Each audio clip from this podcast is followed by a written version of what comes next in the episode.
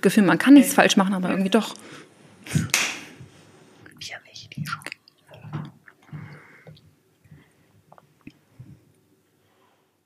Hallo und willkommen zurück bei Traditionell Unkonventionell, eurem Lieblings-Diversity-Podcast.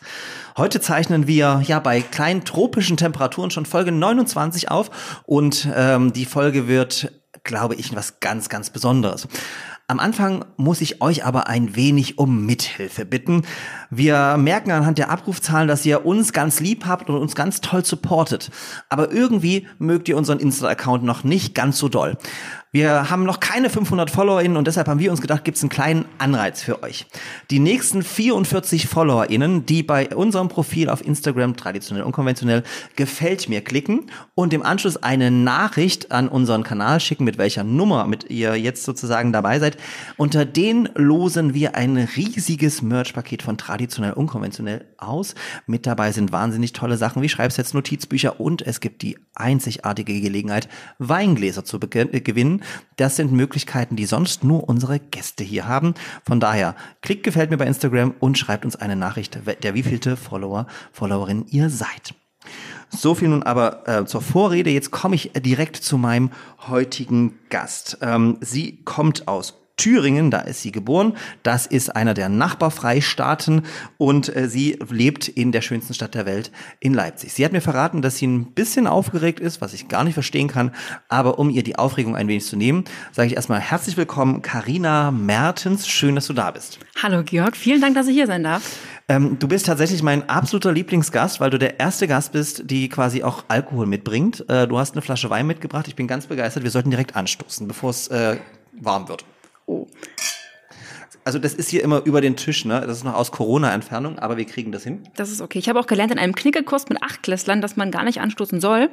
Aber ja, aber wir machen das einfach sehr. Sind ja auch unkonventionell hier. Ja, richtig. Traditionell mit unseren eigenen Weingläsern. Du bekommst natürlich nachher auch welche mit nach Hause. Ja, ähm, warum haben wir dich eingeladen? Äh, das Schöne ist ja, dass ich so eine tolle Redaktion habe, die einfach immer recherchiert, investigativ, ähm, was spannende äh, Gäste für uns sein könnten. Und ähm, so sind sie auch auf dich äh, gekommen. Du bist Judo, also Sportlerin, ja, du bist Lehrerin äh, und du bist äh, Autorin. Das kann ich schon verraten. Gibt's was, was ich sonst vergessen habe? Leipzigerin hatte ich erwähnt. Ähm, was dich noch auszeichnet an wichtigen Dingen? Oh, an wichtigen Dingen. Ich bin Hundebesitzerin, falls das relevant ist. Das ist total relevant. Du, also du bist eher Typ äh, sozusagen Team Hunden und nicht Typ Katze, Team Katze? Äh, mittlerweile ja, muss ja. ich sagen. Hunde sind da doch irgendwie cooler. Ja. Ich habe schon, ich habe ja gewusst, warum du mein Lieblingsgast bist. Äh, was hast du denn für einen Hund? Einen, ähm, der ist einmal die Straße hoch und runter, würde ich sagen, alles zusammengemixt, aber hauptsächlich Terrier wahrscheinlich, so ein oh, Jack okay. Russell Fox Terrier. Energiebündel. Nee, der ist sehr ruhig. Tatsächlich. Okay, schon der alt oder? Äh? Gar nicht so alt. Wir okay. schätzen ihn auf sieben. Also er ist ein netter Kerl.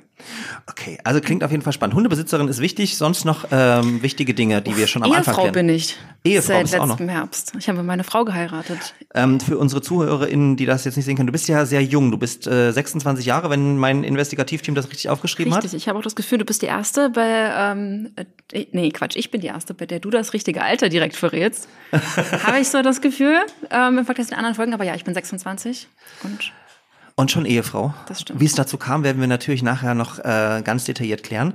Vor allen Dingen, weil es ja mein Plan war, auch immer bis 29 so verheiratet zu sein, einen Hund zu haben und vielleicht ein Haus. Jetzt bin ich knapp über 29 und äh, habe irgendwie nichts, aber äh, ich werde von dir lernen. Ich freue mich, ähm, dass du heute hier bist. Kommen wir also zu unserer Icebreaker-Kategorie. Ähm, und wie ich ja im Vorfeld immer sage, ich entschuldige mich für alles, was kommt, weil ich weiß es wirklich nicht, ähm, was unser Redaktionsteam sich da ausdenkt. Ähm, und da du einige Folgen gehört hast, weißt du, es kann manchmal tief philosophisch, manchmal schmutzig und äh, meistens lustig werden. Ähm, ich will ja keinen Druck machen äh, für unser Redaktionsteam. Starten wir also mit unserer Kategorie, um uns ein bisschen besser kennenzulernen. Oh, der Icebreaker. Karina, was war euer Lieblingsfach in der Schule? Oh, ich bin ja Lehrerin. Ähm, da kann ich jetzt natürlich äh, nicht ein anderes Fach nennen als das, was ich auch Komm, tatsächlich unterrichte.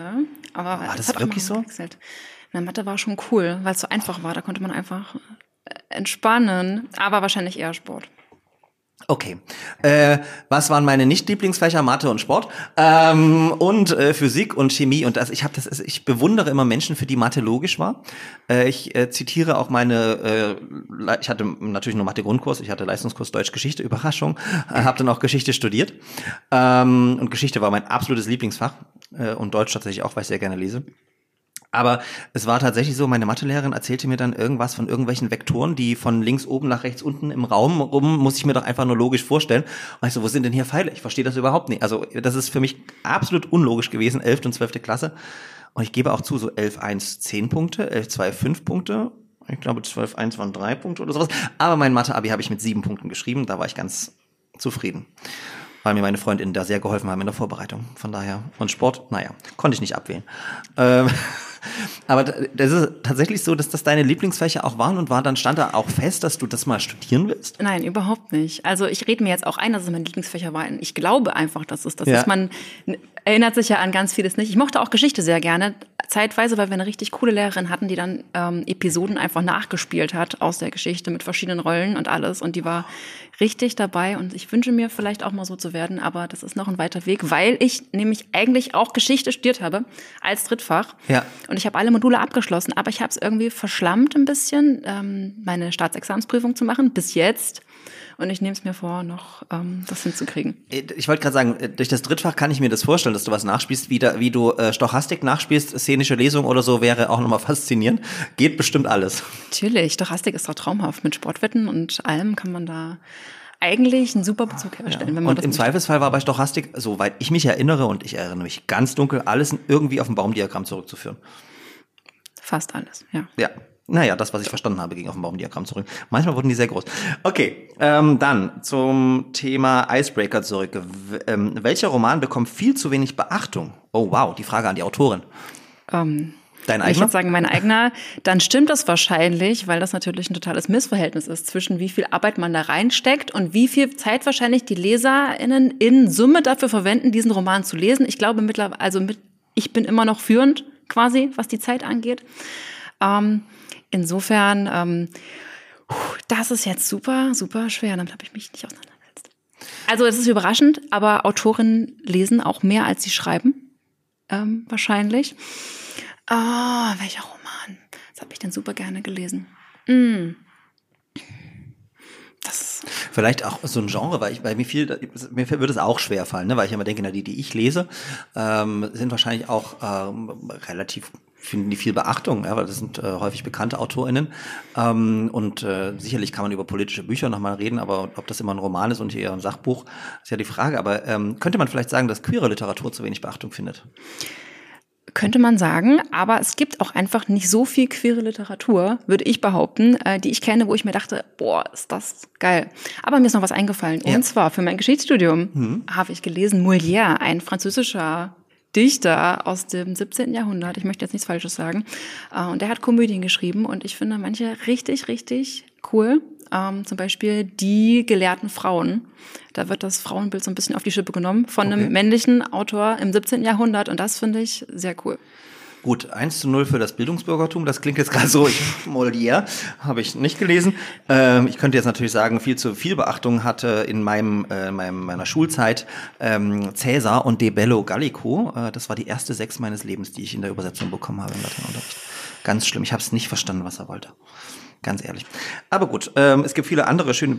Also du sagst, du liest viel. Bist du so eine so eine äh, Person, die dann zu Hause ganz viele Bücher hat, oder bist du auch so E-Book-Readerin, ähm, dass du es eher lieber digital hast und dann weg? Oder wie wie wie liest du? Mittlerweile beides. Früher habe ich eigentlich nur gerne Bücher gelesen, die ich auch anfassen konnte. Aber seitdem ich so ein Kindle-Abo habe, habe ich ein schlechtes Gewissen, wenn ich nicht mindestens jeden Monat ein zwei Bücher da auch mir hole. Deswegen lese ich beides. Ja. Und äh, wenn du die Bücher gelesen hast, sagen wir die äh, haptischen Bücher, die richtigen Bücher, die die ähm, werden dann ähm, ins Regal gestellt oder werden dann weiter verliehen, weiter verschenkt, verkauft? Ich tue mich sehr schwer damit, mich von Büchern zu trennen, wenn sie mir gefallen haben. Wenn sie mir nicht gefallen haben, also wir haben ein Regal, das steht auf Büchern, weil es schief ist in der Wohnung. Und ähm, da haben wir eben die Bücher, die wir nicht so toll fanden, unter diesem Regal. Aber ansonsten bleiben die eigentlich da. Das kann ich total nachvollziehen. Ich finde ja auch Bücher sind der schönste Einrichtungsgegenstand tatsächlich. Äh, allerdings ähm, ich, ich wohne allein in einer Dreizimmerwohnung und in meinem Arbeitszimmer stehen die ganzen Fachbücher, die Belletristik im Wohnzimmer. Es wird auch irgendwann enger. Ich habe dreieinhalbtausend Bücher zu Hause rumstehen. Äh, Meine Oma meint immer, ja, die kannst du jetzt mal weggeben. Ich kann das nicht. Also ich bin da äh, alles meins. Ich habe zum Beispiel in der Schule, habe ich mir auch meine Bücher, immer diese Hamburger Lesehefte und so weiter, habe ich mir immer gekauft, weil ich das schöner fand, tatsächlich die dann auch zu Hause zu haben. Und heute lese ich das. Früher habe ich auch in diese Hamburger Lesehefte reingeschrieben. Ich hasse es ja, wenn Leute in Bücher reinschreiben heute. Deshalb verleihe ich auch Bücher sehr ungern. Aber damals habe ich das gemacht. Das ist immer ganz witzig, wenn man dann so die Interpretation liest, die man selber dran gemacht hat. Und von deinen eigenen Büchern, also von deinem eigenen Buch stehen zu Hause gar nicht mehr so viel rum, hast du gerade gesagt, sondern du musstest dir es auch leihen. Richtig. Das ist mir ein bisschen unangenehm, muss ich sagen. Aber ja, das ist. Das spricht einfach dafür, dass du, äh, dass das Buch sich gut verkauft und du zu Hause gar nicht mehr viel rumliegen hast. Richtig, ich verkaufe die nicht selber, aber, aber ich genau. vergesse, genau. wem ich sie leihe meistens. Das ist das Hauptproblem. Wir sind schon mitten im Gespräch und kommen trotzdem noch zur letzten Icebreaker-Frage. Ähm, nutzt eure Fantasie. Ich hasse das. Äh, was verbirgt sich am Ende eines Regenbogens? Ja. Ein Einhorn. Ein Einhorn, das ist jetzt nicht sehr äh, kreativ, weil wir es auf dem Tisch stehen haben. Äh, ich würde sagen, mein Stadtteil, weil äh, ich gestern und vorgestern erst bei mir in Lösnich zwei, drei Regenbogen übereinander gesehen habe. Es war wunderschön. Also mein Kleingarten verbirgt sich da, der ist nämlich da. Oh, du hast auch einen Kleingarten? Ja. Du nicht? Doch. Das hast du vorhin nicht erwähnt bei den wichtigen Fakten. Dass man Kleingärtner ist, muss man natürlich, also das ist ja quasi ein Persönlichkeitsmerkmal. Findest du? Ja, ich finde, das deutsche Kleingartenwesen ist schon sehr speziell. Und wenn man dann als queerer Mensch in so einer Kleingartenkolonie ist, darüber können wir uns gleich noch austauschen, macht das auch, also ich äh, habe mir einen mobilen Fahnenmast jetzt bestellt, um die Regenbogenfahne zu hissen. Weil da hingen so Deutschlandfahnen und Sachsenfahnen rum und jetzt denke ich mir so, ach, da kann doch mal eine Regenbogenfahne gehisst werden. Das ist äh, eine gute Maßnahme. Ich bin tatsächlich in einem Kleingartenverein, wo keine einzige Fahne ah, hängt. okay. Aber sind da eher jüngere Menschen auch oder ist das? Durchmix, also Durchmix, schon ja. eher hauptsächlich Rentner. Ja, Rentner. Okay. Carina, kommen wir zu dir. Ähm, ich hatte erwähnt, du bist in Thüringen äh, geboren, in so einer Kleinstadt und hast da gelebt, bis du nach Leipzig gezogen bist oder gab es noch Zwischenstationen? Nee, tatsächlich bin ich direkt äh, raus aus dem Elternhaus in eine ganz riesengroße Großstadt gezogen, nach Leipzig. Ja. Und äh, das wollte ich auch einfach, dass ich da so ein bisschen Abstand habe. Das ist ja ein perfekter Abstand eigentlich, zwei Stunden. Da kommen die nicht jede Woche vorbei, die Eltern, aber eben auch manchmal, wenn man zum Beispiel mal irgendwie was braucht. Die Waschmaschine von zu Hause. Also ich muss gerade lachen, aber ich habe irgendwie das Gefühl, äh, die, die haben, also ähm, äh, das, dieses Redaktionsteam hat das äh, irgendwie passend zu mir bestellt, ähm, weil ich hätte dir die Antwort genauso gegeben. Ich bin ja sozusagen in Oberlausitz geboren und da war Dresden einfach nie eine Option, dort zu studieren, weil einfach äh, das zu nah gewesen wäre an der Familie. Aber so anderthalb Stunden, zwei Stunden ist eine perfekte äh, Entfernung, wo die Familie nicht jedes Wochenende da ist oder wo du nicht jedes Wochenende bei Oma zum Mittagessen sein musst. Ich liebe meine Omas, aber ähm, sondern eigenes Leben entwickeln kannst. Von daher war Leipzig für mich immer die erste Wahl tatsächlich. Ich habe mich auch nur in Leipzig beworben. Wie war das bei dir? War das auch ganz bewusst, du bist nach Leipzig oder wäre Berlin, Köln, ähm, Erfurt vielleicht auch eine Option gewesen? Nee, es war schon eigentlich nur Leipzig, wo ich mich beworben habe. Auch, wir haben so viele Gemeinsamkeiten. Ähm, und äh, es war aber ausschlaggebend, dass hier ein Judo-Bundesstützpunkt ähm, noch ist und war eher. Jetzt ist nur noch Landesstützpunkt, aber das war für mich entscheidend, weil ich da noch sehr, sehr ähm, determiniert war, würde ich sagen. Ja. Und ähm, du, du hast dich auch tatsächlich nur hier beworben oder auch genau. bei anderen? Und ich habe mich nur in Leipzig beworben. Ich bin auch davon ausgegangen, dass das was wird. Ich wollte auch eigentlich ursprünglich überhaupt nicht Lehrerin werden. Ich wollte zum Bundeskriminalamt, also was ganz ja. anderes. Und das äh, war in Wiesbaden, dieses Auswahlverfahren. Das lief auch ganz gut mit den ganzen Tests und so. Und dann hattest du Gespräche. Und dann saßt du da alleine als süße 17-Jährige vor fünf erwachsenen Leuten ähm, von der Polizei und die haben dich dann eine Stunde lang gejagt mit Fragen, also quasi wie du heute. Ähm, ich bin nett. Nur, dass äh, ich dann hinterher mich wahrscheinlich noch gut fühle. Ja. Und ähm, ja, dann wurde das nichts mit dem Bundeskriminalamt und meine Lehrerin in Mathe hat gesagt, Karina, werd doch einfach Mathe-Sportlehrerin. Ich dachte, ja, warum nicht? Und dann bin ich nicht mehr davon losgekommen. Jetzt muss ich trotzdem nochmal fragen, Bundeskriminalamt, also klingt ja auf jeden Fall spannend, also du wolltest dann Polizistin werden, ähm, aber, aber so richtig mit, ähm, also BKA so mit, mit Mördern aufklären, Leichen finden oder, oder was hatte ich da, was war der, die, die Fernvision, in welche Richtung soll das gehen? Ich glaube, man hat überhaupt gar nicht so eine richtige Vorstellung davon, wenn man in der Schule noch ist. Ich hatte auch keine Vorstellung davon, was man als Lehrer quasi verdient, macht und ähnliches. Äh, mein Papa ist Polizist, deswegen habe ich ah. da immer coole Erzählungen äh, gehört und dann dachte ich, ja, das könnte was Tolles werden. Ja, aber da gibt's ja auch wirklich Unterschiede. Ich hatte ja mal was mit einer, jemand von der Mordkommission Und das war dann schon speziell. Also, äh, wenn er dann so erzählt hat von Leichenbeschauung, so dachte ich mir so, oh wow, äh, wäre jetzt nicht so meins, aber gehört ja auch dazu, ne? Also von daher. Und ich glaube, ich war da auch in meiner Krimi-Phase. Ah, okay, ja. Vorbilder prägen dann ja tatsächlich auch sehr so Criminal Minds und was es da nicht alles für Serien wahrscheinlich gab. Ähm, und dann ist es trotzdem Lehrerin geworden und du hast es auch, äh, sozusagen deine zwei Fächer, du hast erst mit äh, Mathematik und Sport angefangen und Geschichte kam erst später dazu. Genau, ich hatte da so eine Sportverletzung und ich dachte, ich kann gar keinen Sport mehr machen. Äh, und deswegen habe ich irgendein Backup gebraucht. Mhm. Habe ich Geschichte angefangen, weil mir das auch Spaß gemacht hatte. Und dann habe ich eben trotzdem Sport noch beenden können zum Glück und Geschichte eben so halb beendet. Und du, du also was ich immer faszinierend finde, es gibt viele Menschen, die ähm, Lehramt anfangen zu studieren und es ist ja dann trotzdem etwas anderes, einmal von der Klasse zu stehen. Wir haben auch viele Personen, die dann abbrechen oder nochmal wechseln. Ähm, und bei dir klang das jetzt zumindest so an, dass es nicht die erste Wahl seit oder erste, der erste Wunsch war, seitdem du denken kannst, quasi Lehrerin zu werden. Ähm, Gab es da in deinem Studium, was du ja an unserer wunderschönen Universität auch absolviert hast, äh, Momente, wo du gedacht hast, oh Gott, ich werde nie fertig mit dem, ich möchte, möchte nicht Lehrerin werden, ich möchte nicht vor SchülerInnen stehen oder? Definitiv. Jeden, jedes Semester, würde ich sagen, ein oder zweimal kam so mhm. der Gedanke, auch oh, ich könnte es auch eigentlich lassen. Ne? Ähm, aber ich bin froh, dass ich durchgezogen habe. Ich habe auch äh, die eine Matheprüfung im Drittversuch mit 4-0 bestanden. Ähm, Studierende wissen, was das heißt. Äh, es war knapp. Aber ähm, man hat es geschafft. Und, und erzählst du das auch deinen SchülerInnen, dass du deinen dein, dein Job quasi quasi so im dritten Versuch hast? In manchen ja. okay. Naja, es ist ja ohnehin sehr traurig, weil wir, glaube ich, zu zehn angefangen hatten mit Mathe Sport und am Ende waren wir noch zu dritt, weil so viele einfach aufgehört haben. Und die Uni, die siebt da schon sehr viele aus, die eigentlich gute Lehrer werden könnten, aber das ist schade. Ja. Okay. Ähm, und das Geschichtsstudium wird irgendwie noch so nebenbei fertig gemacht werden, weil ich glaube, es ist immer gut, wenn man ein drittes Fach noch hat für die, für die Schulen, oder? Also du bist jetzt im Referendariat, richtig? Genau. Und brauchst dann das dritte Fach erstmal nicht, aber später für die Berufsperspektive wäre es gut, oder? Ich brauche es nicht. Die wenigsten haben ein drittes Fach, das sie auch machen. Ähm, ich habe auch Mathe, insofern wird es da keine großen Schwierigkeiten geben, eine Stelle zu finden. Aber ich würde schon auch gerne Geschichte unterrichten, muss mhm. ich sagen. Und äh, wenn du eine Präferenz festlegen müsstest zwischen Sport und Mathe, welche, welche wäre dann die Nummer eins? Das kommt drauf an, was für eine Klasse. Ah, okay. Wenn du so eine achte Jungsklasse hast mit nur Jungs, das gibt's ja in Sachsen, dass da monoedukativ unterrichtet wird, dann ist das schon manchmal kräftezehrend. Und bei der achten Klasse nur Jungs, würdest du dich für Mathe oder Sport entscheiden? Mathe. Okay. Weil in Mathe nicht so viel Quatsch passieren kann. Okay, in Mathe ist noch nie irgendein Gegenstand geflogen bei mir und in Sport doch häufiger. Okay, was fliegen im Sport für Gegenstände? Naja, Schläger, Kinder, alles Mögliche. Okay. Ähm, weiß nicht, wie das bei uns früher war, da gab es sowas nicht. Wir waren die liebsten Kinder der Welt, glaube ich. Ähm, vermute ich. Oder ich habe es verdrängt. Äh, kann ja auch sein.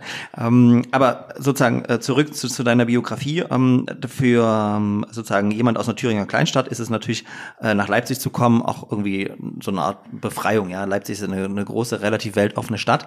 Ähm, wie, wie bist du sozusagen mit deinem Elternhaus ähm, umgegangen? War das für die okay, dass du dann auch ausgezogen bist oder waren das so eher Eltern, die gesagt haben, ach Kind, mach doch mal eine Ausbildung hier und werd Bankkauffrau oder sowas oder du sagst, dein Papa ist Polizist. Ähm, wie sind sie damit umgegangen, dass das Kind gesagt hat, ich gehe jetzt mal nach Leipzig?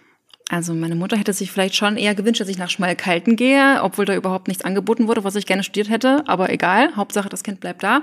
Aber die musste dann das auch irgendwie verkraften. Und ich denke, das war auch für mich ein guter und wichtiger Schritt, dass ich da ein bisschen Abstand gewinne zu, zu Hause, auch wenn alles in Ordnung ist bei mir. Aber man möchte einfach nicht für immer in seinem Kaff wohnen.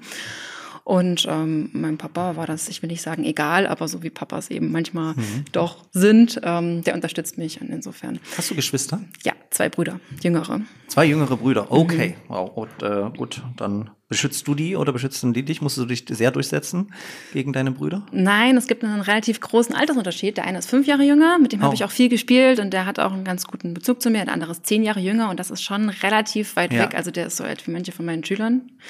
Äh, oder einige sind sogar älter als der und da ähm, habe ich manchmal nicht so den Zugriff, den ich gerne hätte auf ihn, muss ich sagen. Und der jüngere Bruder studiert jetzt auch oder macht eine Ausbildung? Also der, also der fünf Jahre jüngere? Der macht ein duales Studium, ja. Das, was sich Mama gewünscht hat. Auch in Schmalkalden? Nee, nicht in Schmalkalden, aber, aber bei VW, das ist fast genauso cool ja. wie in Schmalkalden. Und ähm, ich denke, der kommt gut zurecht und verdient mehr als ich jetzt schon. äh, gut, wenn man dafür ein Händchen hat. Ich sage aber, wir brauchen LehrerInnen. Äh, das ist eine wichtige, äh, wichtige Position für unsere äh, Kinder. Ähm, Nochmal einen Schritt zurück. Du hast es vorhin so angedeutet. Du, du bist Ehefrau, du bist verheiratet ähm, mit einer Frau. Ja. Äh, dürfen wir hier ja sagen. Ähm, ähm, würdest du sagen, also wann, wann war dein Coming Out? Wie war das tatsächlich? Das ist ja immer so eine äh, Frage. Also für mir jemand wie mich zum Beispiel war das nie ein Thema, als ich zu Hause gewohnt habe im Dorf. Das äh, wäre für mich schwierig gewesen, gebe ich jetzt offen zu, sondern aber sofort, als ich in Leipzig war, in der Großstadt, wo man gefühlt äh, viele queere Menschen hatten. Wie war das bei dir? Wieder ähnlich. Bei mir zu Hause in der Familie, wir haben eine sehr große Familie, wird man natürlich immer gefragt, und hast du einen Freund? Und dann sagt man eben einfach nur nein. Wenn die Frage ein bisschen offener formuliert wäre, hätte man sich da vielleicht auch offener zu geäußert, aber das wurde das nicht. Deswegen ähm, war das schwer für mich, da zu Hause was drüber zu erzählen. Es gab auch keine Vorbildfiguren in dem Sinne in der Familie, also überhaupt niemanden, wo man sich dann dran hätte wenden können. Deswegen habe ich das meinen Eltern erst relativ spät erzählt. Und mein erstes Coming Out war bei der Physik-Leistungskurs Abschlussparty im Garten meiner Physiklehrerin und die hat selbstgebrannten Schnaps mitgebracht. Mm, dem habe ich dann auch ordentlich zugesprochen und irgendwann. Also auf der einen Seite klingt das sehr nach Dorf. Ich frage mich bloß, wo mein selbstgebrannter Schnaps war, aber okay.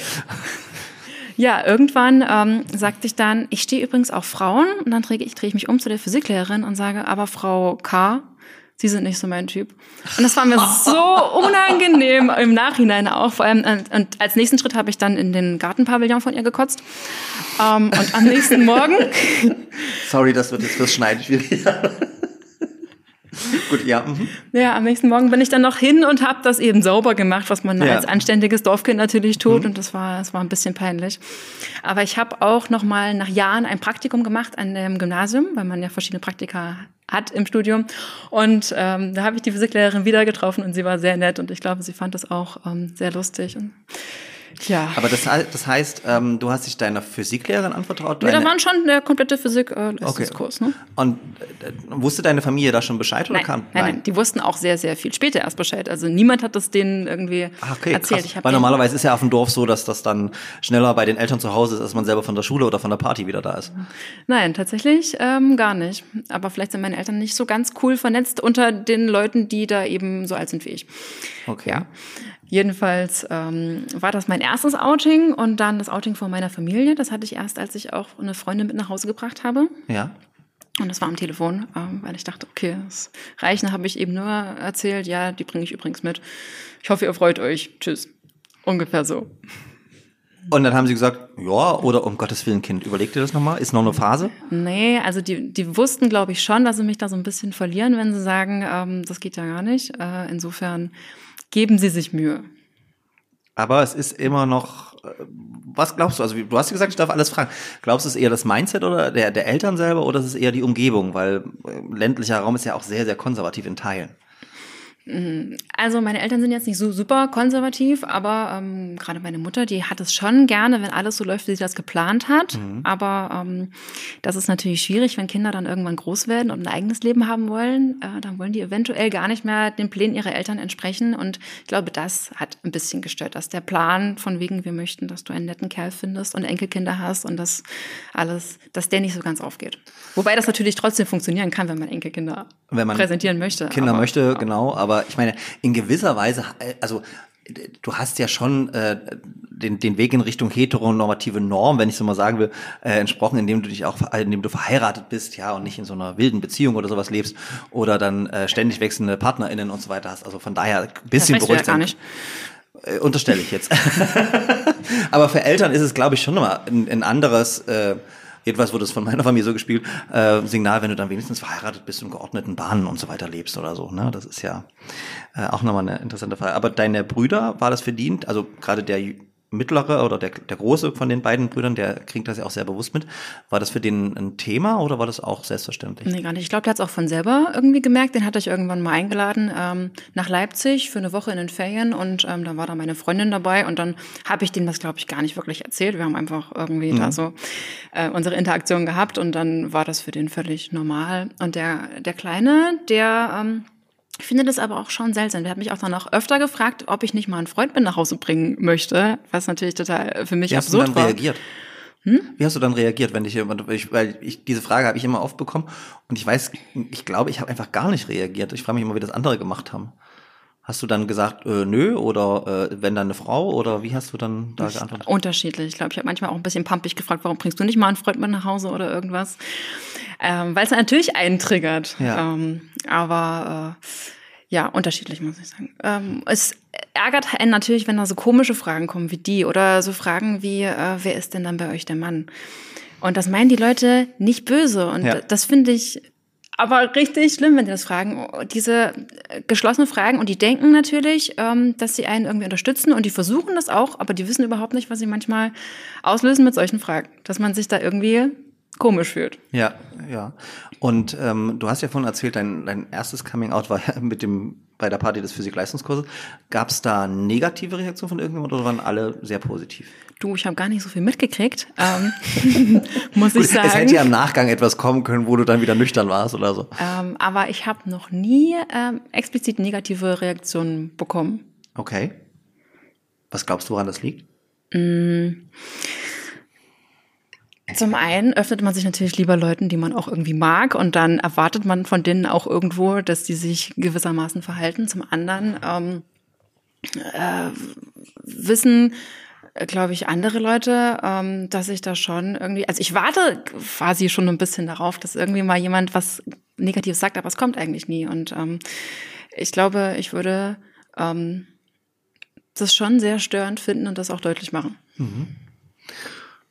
Also ich So, find- abgesehen von meinem kleinen Bruder natürlich, den habe ich jetzt äh, außen vor gelassen. Ja, klar, ähm, aber ich finde find es sehr schön. Ich frage mich manchmal, ähm, ob es einen Unterschied gibt zwischen ähm, schwulen, ähm, einem schwulen Outing und äh, wenn das äh, wenn das lesbisches Outing ist. Vielleicht äh, gibt es da von vielen die die Vorstellung, naja gut, das ist nur eine Phase oder so und lesbische Sexualität wird anders wahrgenommen oder weniger als weniger störend empfinden, als wenn äh, Männer mit Männern Sex haben. Ich weiß es nicht, ob das so ist, weil ähm, ich habe das noch nie gehört, dass man nur positive Erfahrungen hatte, sondern sehr häufig Negatives auch. Gerade Social Media, Schule ist ja nach wie vor ein Ort, wo auch sehr viel diskriminiert wird in der Schule. Ähm, aber ich will das, ähm, ich finde das einfach schön, so wie du das erzählst. Ich ähm, muss aber trotzdem noch eine Frage nochmal stellen. Physik-Leistungskurs. Das war Mathe-Physik-Leistungskurs oder wo? Wie? Nee, in Thüringen konnte man fünf Kernfächer, nennt sich Okay, das, wählen. Und da hatte jeder Mathe, Deutsch, Englisch und Geschichte und eine Naturwissenschaft. Und ich dachte, für Bio bin ich zu faul, mache Ja. ich lieber Physik, aber dann musste man Physik, für Physik auch was machen. Das hat mich dann sehr geärgert. Aber okay, fünf Kernfächer hieß dann zwei Stunden, drei Stunden? Nee, vier Stunden jeweils. Vier Stunden Und alle anderen Fächer mit zwei Stunden. Und in diesen Kernfächern hast du auch schriftliche Abiturprüfungen gemacht, oder? Ich habe schriftliches Abitur gemacht. In Mathe natürlich, in Deutsch und in Geschichte. Okay. Und mündlich war Englisch, ja. Also ich kann ja sagen, dass auf meinem Abiturzeugnis, und ich war in den NITI Naturwissenschaften, eine Eins in Physik steht. Oh. Ähm, weil ich in der 10. Klasse ähm, Physik abgewählt habe. Und ich kann es heute ja sagen, sehr verjährt, ich habe da nur abgeschrieben. Also wir hatten da so ein, wir, wir, das war immer so mit dem Auswendiglernen und ich habe das alles nicht verstanden und ich habe abgeschrieben. Der Lehrer war echt cool, den hat es nämlich null interessiert. Und deshalb habe ich eine Eins auf meinem Physikzeugnis, steht auf meinem Abi dann drauf. Ähm, ähm, ja, ist auch mittlerweile in Rente, da darf man das sagen. Das darf man auch so sagen. Ich bin das gewohnt, dass mir Leute ähm, das erzählen, wie sie cheaten. Auch Schüler machen das. Äh, die kommen und mir erzählen, nicht erzählen, dass wie du sie nie bei anderen. Ähm, ich tatsächlich nicht so oft. Nicht so oft. Be Betonung auf nicht so oft. Danke.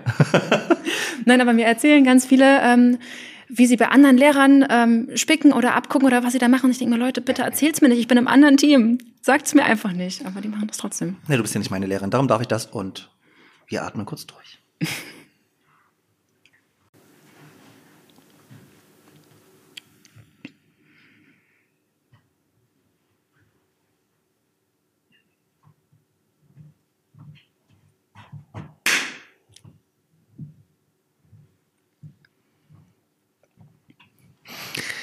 Ja, jetzt muss ich natürlich die Gelegenheit nutzen. Du, hast gerade wunderbarerweise gesagt, äh, du bist im anderen Team, wenn es um äh, sozusagen Abschreiben, Abkupfern ähm, in der Schule geht.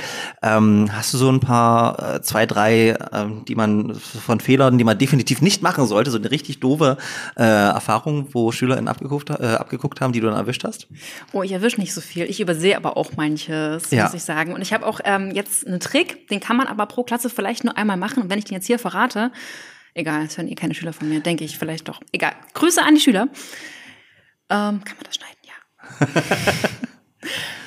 ähm, und zwar mache ich A- und B-Gruppe, weil ich mitgekriegt habe, die gucken ab. Egal, ja. ob ich da diese äh, großen Dinger hinstelle oder nicht, die gucken ab. Und ich will auch nicht die ganze Zeit da zugucken. Ich habe ja auch was zu tun. Ja. Ähm, und dann habe ich A- und B-Gruppe gemacht. Aber in der Form, dass ich einfach 27 Mal dieselbe Arbeit ausgedruckt habe und dann über die Hälfte Gruppe A geschrieben habe, über die andere Hälfte Gruppe B. Und die haben es hinterher gemerkt und die haben sich so geärgert. Und das war ein schöner Moment, muss ich sagen. Das kann ich mir äh, tatsächlich vorstellen, wobei das ja auch ein Riesenaufwand ist, wenn du zwei Arbeiten konzipieren musst. Ne? Also das ist ja auch äh, wahrscheinlich einfach nicht so Copy und Paste oder drückst auf Print und dann kommt da automatisch die Arbeit raus. Naja, in Mathe ist das ganz cool, da kannst du einfach die Zahlen ändern. Ja. Und dann hast du nominell dieselbe Aufgabe, aber wenn die einfach vom Nachbarn abschreiben und es sieht genauso aus, ne, die, das mhm. Aufgabenblatt, dann merkst du das eben, wenn sie verschiedene, wenn sie genau dieselben Zahlen da haben, die der Nachbar hat und die sie eigentlich nicht haben sollten. Also ich finde, du bist aber eine ganz schön strenge Lehrerin, wenn du dann einfach A und B drüber schreibst. Aber gut, kommen wir zurück zu deinem. In welchem Fach hast du denn mal abgeschrieben? Das war Physik. Ach, Im Grüße an die Physik Physiklehrerin. Ja, aber weißt du warum? Weil nämlich wir Aufgaben bekommen haben mit Aufgabenzetteln und dann ist der Lehrerin, das fällt mir auch manchmal ein, das ist das Schlimmste, was Lehrer machen können, wenn denen in der Arbeit einfällt, oh, ich habe eine Info vergessen, ich schreibe die mal an die Tafel und dann hat ihr das wahrscheinlich gesagt. Ich glaube, es haben auch alle mitbekommen, außer mir, weil ich voll in meinem Physikflow war. Und dann hat mir diese entscheidende Info gefehlt. Und dann habe ich drüber geschaut zu meiner Banknachbarin, die war die beste im Jahrgang. Ich dachte, die wird's mir irgendwie und die hat das auch nicht, aber ich konnte das nicht abschreiben. Ich habe gefragt, Leute, Josi, wie kommst du darauf? Und zwei Minuten vor Schluss hat sie mich angestoßen und gemeint, guck an die Tafel. Und das war aber ein bisschen spät dann. Ja. Das war ja gar nicht. Äh, äh, ja. Äh, hm. Und natürlich an der Uni. Da hat man ja Matheprüfungen. Oh Gott, ja, stimmt. Ich bin eh durchgefallen, deswegen kann ich das jetzt ja. wahrscheinlich auch droppen. Ja. Äh, das waren solche Ankreuzaufgaben und das waren besonders fiese, denn wenn du was Falsches angekreuzt hast, also es gab Ja oder Nein, dann hast du einen Punkt Minus bekommen. Das heißt, bei acht Aufgaben hast du unter Umständen dann halt acht Minuspunkte gekriegt und nicht acht Pluspunkte oder einfach null. Mhm. Und dann hatte ich einen ähm, Kommilitonen und mit dem habe ich mir ausgemacht, ähm, so ein Stiftelegssystem. Wenn die Stifte so und so liegen, dann ist es ja und nee bei Aufgabe eins, zwei, drei und so weiter. Und ähm, am Ende hat er aber so einen Quatsch verzapft, da habe ich gesagt, nee, das kann nicht sein. Und wir sind beide durchgefallen. ja. Okay, hier erfahre ich wirklich noch Tricks. Äh, und ich habe damals einfach nur, wir durften unsere eigenen Blöcke verwenden und dann hat man ein paar Seiten weiter einfach mit Bleistift Sachen draufgeschrieben, die man dann gesehen hat. Ähm, das hat in Physik wunderbar funktioniert. Ähm, aber ja, lang, lang ist es her. Ähm, meine Nichten könnten das ja hören, deshalb bin ich mal jemand. Ne? Ich bin, war super in der Schule. Soll ich noch genau. mehr Tricks? Eine ja? Schulkameradin ja. von mir, die war richtig krass. Die konnte so klein schreiben, dass sie auf den Zeilen schreiben konnte. Und wenn man das gesehen hat aus einem Meter Entfernung oder so, hat man nicht gesehen, dass da was steht. Aber sie konnte es sehen. Wow. Ja. Das ist natürlich genial. Grüße an Jördis, die jetzt Medizin studiert. Und wir hoffen, da, aber die Medizin ist ja auch unglaublich viel auswendig lernen und dann äh, vergessen. Ähm, du hast sozusagen, wir haben uns sozusagen ein bisschen gestreift, wie du zu deinem, zu deinem Studium gekommen bist, zu deinem beruflichen Perspektive heute, gehen wir da später nochmal drauf ein. Aber ähm, du hast ja auch vorhin erwähnt, dass wichtig für dich, äh, auch die, äh, für die Wahl des Studienortes, ähm, der Bundesstützpunkt ähm, von, äh, für Judo war. Wie heißt das Bundesstützpunkt? Keine ja. Ahnung, Judo. Ähm, was hat's damit auf sich? Also du bist Profisportlerin? Nee, das wäre jetzt äh, ein falscher Begriff. Wirklich sondern bist was? Breitensportlerin? Und Auch nicht. Es ist irgendwie sowas dazwischen. Ja. Ähm, aber das Traurige ist, beim Judo gibt's ja nicht so richtige Profisportler, nur die, die wirklich in der Nationalmannschaft sind. Und ähm, selbst die können nicht vom Judo leben. Äh, insofern ist das etwas schwierig. Aber ich habe mit fünf angefangen mit Judo, weil ich beim Arzt war und der meinte, das Kind hat einen schiefen Rücken, das soll mal Sport machen. Hm. Und bei uns im Dorf gab's nur Fußball, Judo und Wintersport. Und ich war zuerst beim Judo zum Probetraining und dann bin ich da geblieben. Ähm, und seitdem habe ich nicht aufgehört, im Vergleich zu allen anderen, die dann irgendwann aufgehört haben. Aber ich weiß nicht, warum ich dabei geblieben bin. Ich war auch ähm, Das ich eins von sehr wenigen Mädchen, die dabei waren. Ähm, aber das wäre nämlich meine Frage. Wie ist so die Geschlechterverteilung im Judo? Ist das ge geschlechtergetrennte ähm, Kurse dann oder nee, ist es immer das gemischt? ist eigentlich, also fast immer gemischt. Ja. Dann im Hochleistungsbereich nicht mehr, dann hast du eben einen Frauentrainer, Männertrainer, aber äh, Männertrainer. Aber im Kinderbereich ist das immer zusammen. Das ist eigentlich ganz cool. Und beim Judo ähm, gibt es ja auch eine Unterteilung in Gewichtsklassen. Das heißt, ähm, es kann auch jeder mitmachen, was sehr cool ist. Ähm, da schließt du niemanden aus, äh, der irgendwie klein ist oder zu groß oder sonst wie. Ähm, und bei anderen Sportarten setzen sich dann eben schon die sehr großen durch oder die sehr leichten oder aber beim Judo ähm, hört deswegen selten jemand auf. Und wie, wie, oft hast du dann trainiert in der Woche? Einmal, zweimal, dreimal oder? Also ganz normal früher im Verein war da zweimal die Woche Training äh, oder dreimal, je nachdem, wie ambitioniert man eben war. Und ich wollte super gerne an die Sportschule gehen. Mhm. Meine Eltern meinten aber, nein, du machst ein richtiges Abitur. Und mhm. ich konnte immer überhaupt nichts damit anfangen. Was soll denn das mit dem richtigen Abitur? Das ist doch alles ein Abitur. Und mittlerweile bin ich aber ein bisschen dankbar dafür, weil ich glaube, ich, wenn ich an der Sportschule gewesen wäre, so wie ganz viele, die Lust verloren hätte. Mhm. Und so war das bei mir aber so, dass ich, nachdem ich fertig wurde mit der Schule, noch mega viel Bock hatte auf Judo und dann während des Studiums relativ viel trainiert. Also manchmal eben achtmal die Woche und dann habe ich mich aber auch öfter verletzt. Deswegen ähm, habe ich Und warst aber auch richtig bei Wettkämpfen? Also Na klar, ja. Also Wettkämpfe Landes-, sind, Bundesebene? Ja, ja. Und da erfolgreich oder äh, eher nicht? Äh, unterschiedlich. Also ähm, es gibt jetzt nicht so wahnsinnig viele Judoka, dass man sagen würde, das ist eine krass aussagefähige Sache. Aber ähm, ich war da öfter natürlich Landesmeisterin, mitteldeutsche mhm. Meisterin. Bei der deutschen Hochschulmeisterschaft war ich mal Dritte und wir waren im Team Erster für die Uni Leipzig. Das möchte ich äh, betonen, um mal unseren Standort hier ein bisschen zu pushen. Ja. Ähm, ich war mal deutsche Vizepokalmeisterin, also so Sachen, über die man sich dann eben ein bisschen freut. Und was mich aber besonders gefreut hat, war, als ich noch in der Schule war, da hat mich die einzige Thüringer Bundesligamannschaft, das war noch der PSV Weimar, die gibt's gar nicht mehr in der Bundesliga jetzt, angefragt, ob ich für die im Team sein möchte. Und wenn du dann 16 bist und gefragt wirst, ob du da in der Bundesligamannschaft sein möchtest, ist natürlich eine riesengroße Ehre. Ähm, und das war 2014, also vor neun Jahren. Und das ist jetzt deswegen meine zehnte Saison, die ich in der Bundesliga bin. Da war ich fünf Jahre bei Weimar und dann fünf Jahre bei Leipzig. Aber es ist deine letzte, hast du jetzt gesagt. Ja, ist ja. wahrscheinlich auch nicht mehr so leicht kombinierbar mit dem Job, oder? oder? Äh, das auch. Ich merke, wenn ich von der Schule komme, bin ich einfach durch. Manchmal bin ich da bis zur zehnten Stunde und dann willst du nicht mehr durch die ganze Stadt radeln und zum Training gehen. Und außerdem sagt der Körper auch irgendwann nee. Hm drei Sportarten. Wintersport, äh, Judo oder Fußball. Ähm, hätte es auch Fußball sein können oder denkst du im Nachhinein so, nee, es wäre immer Judo geworden? Also meine allererste 5-0 an der Uni war gar nicht in Mathe, sondern im Fußball. Ich würde also behaupten, es hätte Fußball nicht werden können. Okay. Warum? Was war, war im Fußball so schlimm? Ähm, ich glaube, es, es, war nicht schlimm. Es war, äh, ich habe auch das gerettet über ähm, dann die Spielnote und die, ähm, wie heißt denn das? Die Theoriesache, denn im Sportstudium ist das Coole, egal wie schlecht du bist, wenn du einmal drinne bist, kannst du alles bestehen, weil 50 Prozent immer Theorie ist. Ah, okay. Also, falls du noch nachstudieren möchtest jetzt? Ähm, eher nicht. Obwohl, ähm, aber der Sportcampus, da gibt's schon, also da, also da bin ich immer gerne zum Gucken. Auch in der Mensa gibt's äh, hm. äh, gut trainierte Männer. Ja, ja. Und Frauen und Menschen. Ähm, und ähm, da sollte man irgendwie aus 16 Meter Entfernung das Tor im Flug treffen. Und das war nichts, was zu meinem ähm, Könnensspektrum zählt, leider. Und dann sollte man im Slalom in einer bestimmten Zeit den Ball dribbeln. Den habe ich halt zweimal verloren, ja. Aber das war also, während des Sportstudiums oder äh, auch schon früher in der Schule? Nee, nee, während des Sportstudiums. Vorher hat Fußball überhaupt noch nie in meinem Leben eine Rolle gespielt. Hm. Ich muss, muss sehr lachen, ähm, weil bei mir gab es auch die Aussage, das Kind muss Sport machen. Und ich habe Sport schon immer gehasst. Und ähm, ich danke meinen, äh, meinen Eltern, dass sie mich, ähm, war damals ja noch nicht out, ähm, in eine Boxhalle gebracht haben zum Boxunterricht, weil es gab oh. Fußball oder Boxen äh, zu, also es roch nach Schweiß. Es war einfach äh, so gar nicht meins, mir da auf die Nase hauen zu lassen. Ich habe dorthin geguckt und gedacht so, nein, ich möchte das nicht. Musste dann auch nicht wieder zu irgendeinem blöden Sporttraining. Äh, ich bin dann in den Chor gegangen, das haben mir wesentlich mehr gelegen und Musical AG gegründet und so, aber äh, das wäre so, also, ach nee, Fußball war noch viel schlimmer. Äh, aber da habe ich in der Schule schon klar gemacht, dass ich keinen Fußball spiele. Weil gerade auf dem Dorf ist es so, alle Jungs spielen Fußball.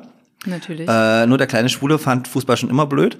Und in der Schule ist es halt, also Jungs untereinander sind halt super diskriminierend, wenn du eine Niete in Sport bist, sowieso. Ganz Nieten, ganz, eine ganze Niete war ich nicht, Geräteton und sowas konnte ich schon. Ähm, aber tatsächlich Fußball, da habe ich mich permanent geweigert. Das war, das haben sie auch bis zur zehnten Klasse akzeptiert, dass ich da nicht spiele. In der elften hatte ich dann einen neuen Sportlehrer und da war der Meinung, der Georg muss das machen, sonst kriegst du eine sechs. Ja. Ich sage, ist mir egal. Und ich habe auch keine sechs bekommen, ähm, sondern ich habe das dann äh, mit anderen Sachen ausgeglichen. Theorie hatten wir ja damals in der Schule noch nicht. Aber es war witzig, weil er wollte mich zwingen, dass ich da mitspiele. Und dann haben sie mich, wie heißt das? Libero? Weil wie heißt der Typ, der vom Tor steht? Ist das sowas? Ich glaube ja. Jedenfalls wurde ich dann da hingestellt und musste da mitmachen. Und dann habe ich einfach so gegebenermaßen vielleicht ein bisschen fies für die äh, äh MitschülerInnen, habe einfach den Ball ins eigene Tor geschossen. und dann wollten das meine Mitschüler nicht mehr, dass ich mitspiele und das war okay für mich. Das war das erste und einzige Mal, dass ich mit äh, Fußball mitspielen musste. Das ist eine sehr traurige Geschichte. Das finde ich eigentlich gar nicht. Ich finde, das ist, äh, zeigt einfach, äh, dass äh, Sport ähm, und das ist vielleicht nochmal eine interessante Frage. Äh, ich, ich finde, Sport ist ein sehr wichtiges ähm, Schulfach, aber ich bin absolut dagegen, dass Sport benotet wird. Weil ich glaube, du musst den Menschen Freude daran ähm, sozusagen zeigen. Gerade auch für Kinder ist es, glaube ich, wichtig, sich zu bewegen, aber und nicht unbedingt diesem Leistungs- und Notendruck unterliegen, weil du hast einfach äh, Menschen, denen das natürlich leichter fällt, und für andere Leute, die es schwerer ist. Und ich hätte, glaube ich, äh, sowas wie ähm, äh, was war, was haben wir noch gespielt? Basketball, Handball, Volleyball, das war schon eher meins oder Geräteton.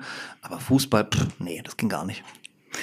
Ähm, ja, es gibt ja auch andere Bundesländer mit anderen Ansätzen. Zum Beispiel in NRW wird nicht benotet, wie gut man den Sport macht, sondern wie sehr man sich anstrengt. Und das finde ich eigentlich. Das ist schön, ja. Viel cooler. Und ich finde es auch immer schade, wenn sich Leute anstrengen, dann musst du denen halt eine schlechte Note geben. Und ich bin da, glaube ich, ein bisschen zu lieb auch. Und dann sage ich, okay, wir bewerten mal nur die Technik oder so. Und ähm, ja, es ist halt oft frustrierend, wenn du dich anstrengst. Ich meine, ich kann es beim Geräteton sagen, ich war derjenige, der dann immer versucht hat, äh, also immer trainiert hat. Nun habe ich aber natürlich äh, sozusagen von, Natur aus nicht so den Muskelaufbau gehabt wie, wie andere meiner MitschülerInnen.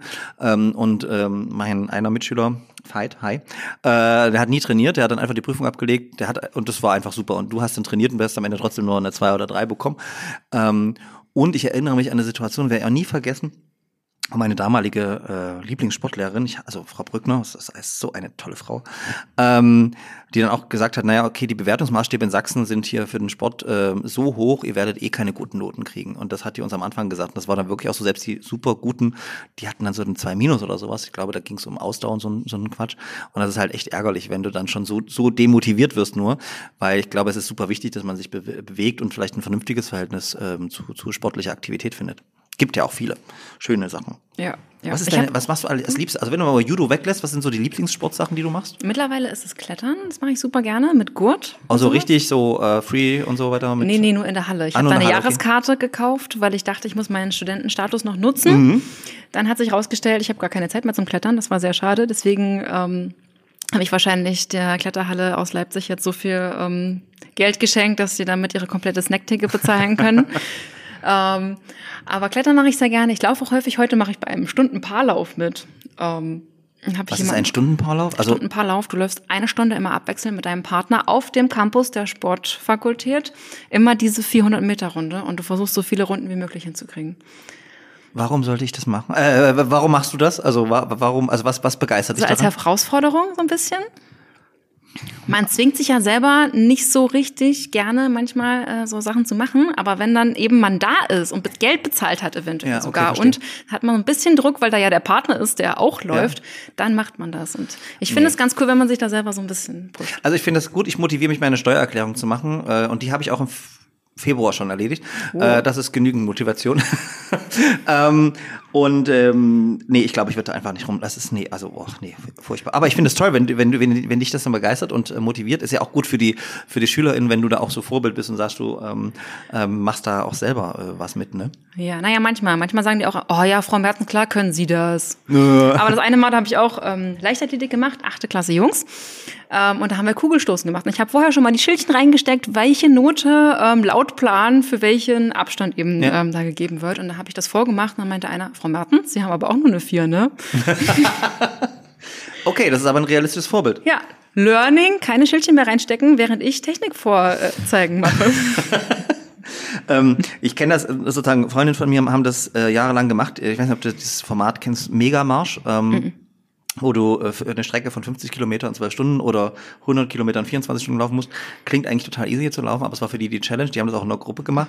Ich habe noch nie Leute so fertig gesehen mit der Welt, äh, wo alles dann wehtat, wo sie gestorben sind, aber sind natürlich stolz, wenn du dann so 50 Kilometer in 12 Stunden wirklich geschafft hast. Ähm, aber das ist jetzt eher nicht so meins. Ich würde mir dann eine Lese-Challenge, glaube ich, eher gönnen und dann äh, liest du halt drei Bücher am Wochenende oder sowas. Das ähm, macht auch Spaß und ist entspannter. Oder man erntet Kürbisse.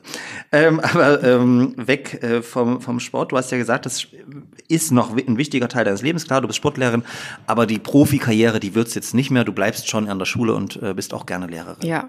ja. Ähm, Referendariat vielleicht nochmal zur Erklärung ist ein Jahr, zwei Jahre, drei Jahre? Anderthalb. Anderthalb Jahre. Und dann geht's an welche äh, Schulform? Ans Gymnasium. Ans also Gymnasium. du entscheidest schon am Anfang des Studiums, ob du Gymnasium, Oberschule oder Grundschule machen möchtest. Viele, die dann das fürs Gymnasium nicht schaffen, die ähm, machen dann so ein Downgrade, sage ich mal, und machen lieber Grundschule oder wechseln das Fach. Aber du musst es am Anfang schon entscheiden.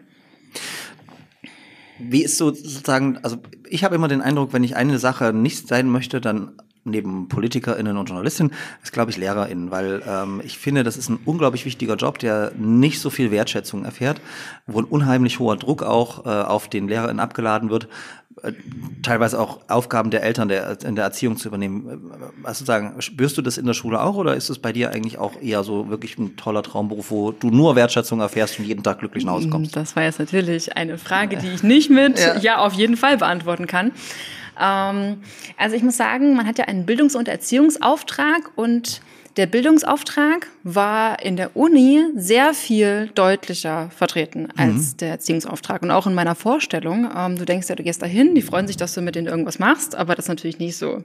Du bist da die doofe Alte, die da vorne steht und irgendwie Quatsch mit denen in Mathe machen möchte. Ja. Ne? Du hast da vier Wochen lang vielleicht so ein ähm, Welpenschutz oder so einen Besonderheitsstatus, wo die noch denken, oh, spannend, aber danach bist du einfach genau wie jeder andere Lehrer, habe ich das Gefühl, ein bisschen.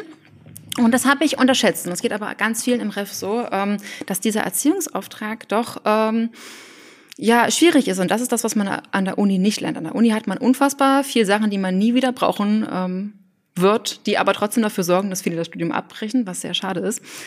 Das sage ich oft, habe ich festgestellt. Mhm. Ähm, Aber ja, wir brauchen ja Lehrerin. Was sind so Dinge, die man nie wieder brauchen wird? Analysis 1, 2, lineare Algebra 1, 2. Also alles, was Meine so ganze Oberstufenausbildung in Mathe, ja, habe ich gleich gesagt, brauche ich nicht. Ja?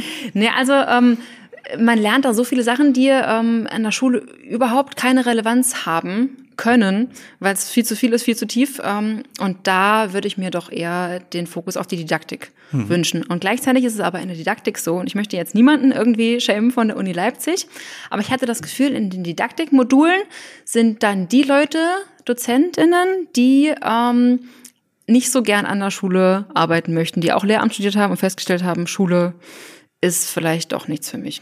Okay. Und dann, ähm, also wenn da so eine 50-jährige Lehrerin, die einfach weiß, was Sache ist, steht, dann würde das für mich anders wirken. Aber ich hatte fast immer nur so ganz junge Leute, die selber nur ganz kurz an der Schule waren. Und das finde ich ähm, unglücklich gewählt. Mhm. Ich habe einige LehrerInnen auch im Freundeskreis ähm, und äh, da wird es ganz ähnlich gespiegelt. Das heißt, da kommt häufig die Ansage, okay, wenn, wenn die, die Leute von der Uni kommen, die haben eigentlich gar keine Ahnung, was bei uns wirklich wichtig ist. Und das ist halt sehr schade. Und deshalb ähm, appellieren die dann immer so früh wie möglich, so viel wie möglich in die Schule zu kommen. Ähm, was natürlich unsere Profs, die häufig nicht so lange an der Schule waren, vielleicht auch gar nicht so, so gerne hören. Ne? Aber ähm, es ist trotzdem ein wichtiger, also ein wichtiges Learning, glaube ich, dass man erstmal ein Fach studiert und dann das in die Praxis übersetzen kann. Ähm, Gibt es irgendwas, wo du sagen kannst, das machst du tatsächlich als Referendarin noch anders, noch besser als die 50-jährige Lehrerin, die schon da eine gestandene äh, Lehrerin ist? Oh, besser ist ja jetzt ein hartes Wort. Man hospitiert ja auch ganz viel. Da denkt man sich, wenn man den Unterricht sieht, oh, das ist jetzt doof und das ist doof und das ist doof. Und wenn man dann selber unterrichtet, merkt man, wie viele Fehler man selber macht. Und ähm, dann merkt man auch, okay, vielleicht ist es gar nicht so doof und ähm, alles überholt, was die da ähm, machen. Zum Beispiel ist letztens bei mir einer eingeschlafen in Mathe, erste Stunde Montag. Ähm, und ich dachte, okay. Haben die keinen Respekt mehr heute? Ich hätte so eine Angst gehabt. Du, ich bin an der Uni auch oft eingeschlafen, muss ich sagen. Ja, Vielleicht, weil ich, wenn ich morgens schon Training hatte oder was. Äh, ja. ne? 7.30 Uhr von Hehl, hallo? Zeit, äh, Zeitgeschichte, nein, äh, neuere, neueste Geschichte, da bin ich auch. Und dann musst du halt überlegen, was machst du, ne? Und dann habe ich den schlafen lassen. Und dann habe ich das jemandem im Lehrerzimmer dann erzählt und die meinten, nee, das geht gar nicht. Den musst du aufwecken, dann musst du die Eltern anrufen, alles. Und ich dachte, okay, gut, dann ähm, mache ich das wohl jetzt so. Mhm. Und ähm, ich äh, versuche auch immer manchmal coole Sachen einzuführen und mit denen neue Sachen zu machen. Und dann ähm, merkt man aber nach einer Weile, die wollen gar nicht ständig irgendwas Neues machen. Die wollen hauptsächlich irgendwelche Routinen haben, wo sie sich festhalten können. Und das ist ähm, was, was ich, glaube ich, gelernt habe, so im ersten Jahr. Die wollen nicht immer irgendwas äh, ganz Ausgefallenes haben. Und ähm, zum Beispiel bei Erwärmungen ähm, mache ich manchmal so äh, multiperspektivische Sachen im Sportunterricht, wo die auch mal mit Augenbinde machen, äh, was machen und sonst was, wo ich mir denke, oh, voll cool. Und die finden das aber dann doch irgendwie komisch, weil sie denken, nee, Erwärmung ist ein paar Runden laufen. Und da hofft man natürlich, man kann ein bisschen was ja. aufbrechen, aber ähm, das ist nicht immer so. Und ich habe auch festgestellt, meine Vorstellung von Lehrersein war doch ein bisschen anders. Ähm, beziehungsweise ich habe mir gar nicht so viel Gedanken drüber gemacht. Man ist so gedankenlos, finde ich, wenn man sich für ein Studium entscheidet. Ähm, aber ich dachte halt, okay, wirst du Lehrer? Ich habe auch damals schon Nachhilfe gegeben und da sind natürlich bei der Nachhilfe Kinder, die was lernen wollen oder die besser werden wollen und dann gibst du denen auch das Gefühl, dass sie besser mhm. werden und es wird was und die sagen, oh, das ist ja viel besser als bei meiner Lehrerin und natürlich ist es besser, weil sich die Lehrerin um 27 Kinder kümmern muss und nicht eine Stunde lang nur um ja. dieses eine Kind, dass das jetzt diesen Sachverhalt versteht. Und ähm, ich habe da auch so ein bisschen ein Helfersyndrom und ich dachte, das reicht halt irgendwie aus, um Lehrer zu sein. Das denken wahrscheinlich die meisten und das reicht ja vielleicht auch. Aber die eigentlichen Eigenschaften, habe ich so festgestellt, ähm, sind halt äh, andere. Zum Beispiel, dass man Entscheidungen gerne und viel trifft. Also das ist was, was ich gemerkt habe, was am meisten Kraft kostet, dass du ständig Entscheidungen treffen musst. Also du hast da in der Klasse eine Situation ähm, und da musst du immer austarieren, was mache ich jetzt. Zum Beispiel ähm, was ganz Banales, jemand äh, trinkt. Da habe ich am Anfang überhaupt nichts gesagt. Das ist mir völlig egal gewesen. Ich habe dann auch gesagt, ja. Also wir reden halt. jetzt nicht von Alkohol, wir reden von nee, Tee, Wasser, Cola oder was Wir reden von der sechsten Klasse. Ich hoffe, wir reden nicht von Alkohol. Ja.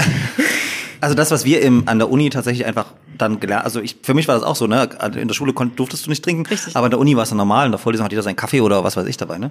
Genau, und da habe ich gesagt, äh, mir völlig egal. Und dann fängt es aber an, bei den Kleinen, gerade die Flasche fällt runter. Dann hast du jede Stunde einmal eine Flasche, die runterfällt. Und das macht natürlich deinen Unterricht so ein bisschen kaputt für ein paar Minuten. habe ich gesagt, okay, ihr könnt trinken, aber dann kommen die Flasche, Flaschen in den Rucksack. Und das sind halt dann immer Entscheidungen, das ist jetzt eine ganz, ganz ja. kleine Sache, aber du hast auch ja ständig diese Interaktion. Du hast ja Rückfragen, du hast da eine Störung und sowas und dann musst du gleichzeitig, während du entscheidest, okay, wie mache ich jetzt meinen Unterricht weiter, weil irgendwie dein Zeitplan nicht hinhaust, musst du irgendwie mit dir selber ausmachen, was mache ich jetzt mit dieser Störung. Und dann hast du eine Entscheidung getroffen und dann bist du vielleicht unzufrieden damit, weil die Entscheidung nicht so war, dass das Ergebnis so ist, wie du dir das vorgestellt hast und dann musst du schon die nächste Entscheidung treffen und so weiter und das ist, glaube ich, das, was die meiste Energie frisst. Und man macht sich immer so ein bisschen lustig über diese alten Lehrer, die dann eben ihre ganz, ganz klare Linie fahren und dann äh, weiß man genau, woran man ist, aber ähm, die machen sich das insofern auch einfacher für ihre Psychohygiene, würde ich auch sagen, weil sie genau wissen, wie sie entscheiden. Mhm. Ich überlege halt noch, okay, ja. was sind jetzt meine Prioritäten? Aber das ist ja in gewisser Weise auch die Lebenserfahrung dann, ne? wenn die schon so ja. lange drin sind und ähm, das gehört wahrscheinlich auch dazu. Aber hast du so eine äh, Lieblingsklassenstufe, wo du sagst, du unterrichtest am liebsten Sek 2, Sek 1 oder die ganz kleinen, oder? Also ich finde eigentlich am coolsten so 8., 9., 10 muss ich sagen. Weil da die Themen dich oder am meisten interessieren oder weil die Kinder da in so einer coolen Entwicklungsphase sind? Ähm, ja, letzteres. Also das werden schon richtige Menschen. Manche sind auch größer als man selber und denken, man sind groß und dann sagen sie aber wieder irgendwas, wo man denkt, ach Gott, sind die noch klein? Und ähm, ich finde, das ist die coolste Phase. Da passiert auch viel und es gibt auch einige, die dann einfach mal mit einem reden und mit denen kann man sich dann eben schon besser ja. unterhalten als mit den Kleinen. Und die Kleinen, die haben immer so viele Probleme, wo man sich denkt, ach, muss das sein? Dann hat er die halt mal kurz das Geodreieck weggenommen gib's zurück, fertig. Das ist voll fies. Ja, und das sind aber Probleme, die hast du in deiner Unterrichtsplanung vielleicht nicht äh, vorhergesehen. Ne? Du willst da gerade deinen Vortrag halten, da hast du voll schön dir überlegt, Beispiel bla, und dann denkst du dir, oh nein.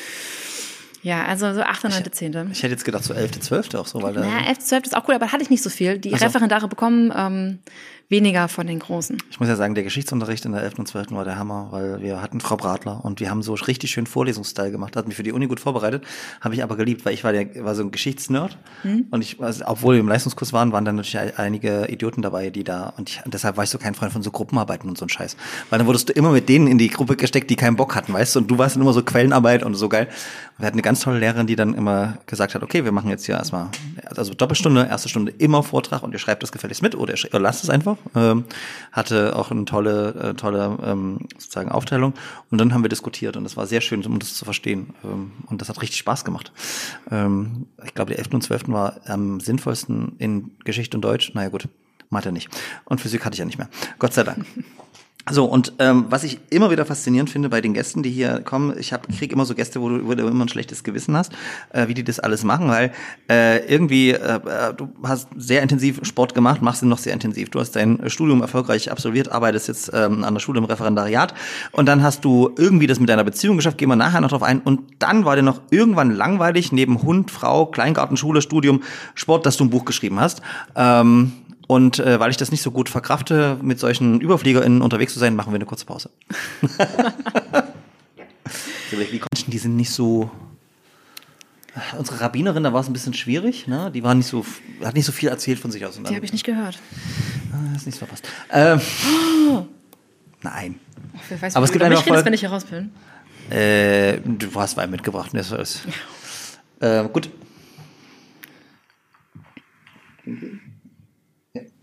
Muss ich auch gucken, ob ich blinke. Ja, du bist ich, du warst ja nicht pullern. Oh, ich blinke aber.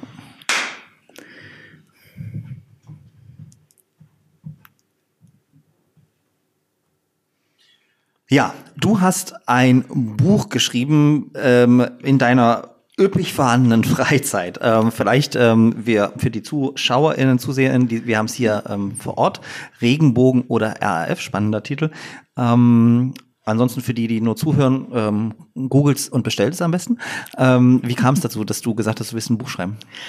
Das war tatsächlich infolge einer Sportverletzung, weil ich vorher relativ viel Sport gemacht hatte und dann hatte ich plötzlich sehr, sehr viel Freizeit, weil ich ja auch ähm, relativ unmobil war. Ich habe einen schweren Knorpelschaden am Knie gehabt und dann konnte man eben auch nicht so Uni, schade.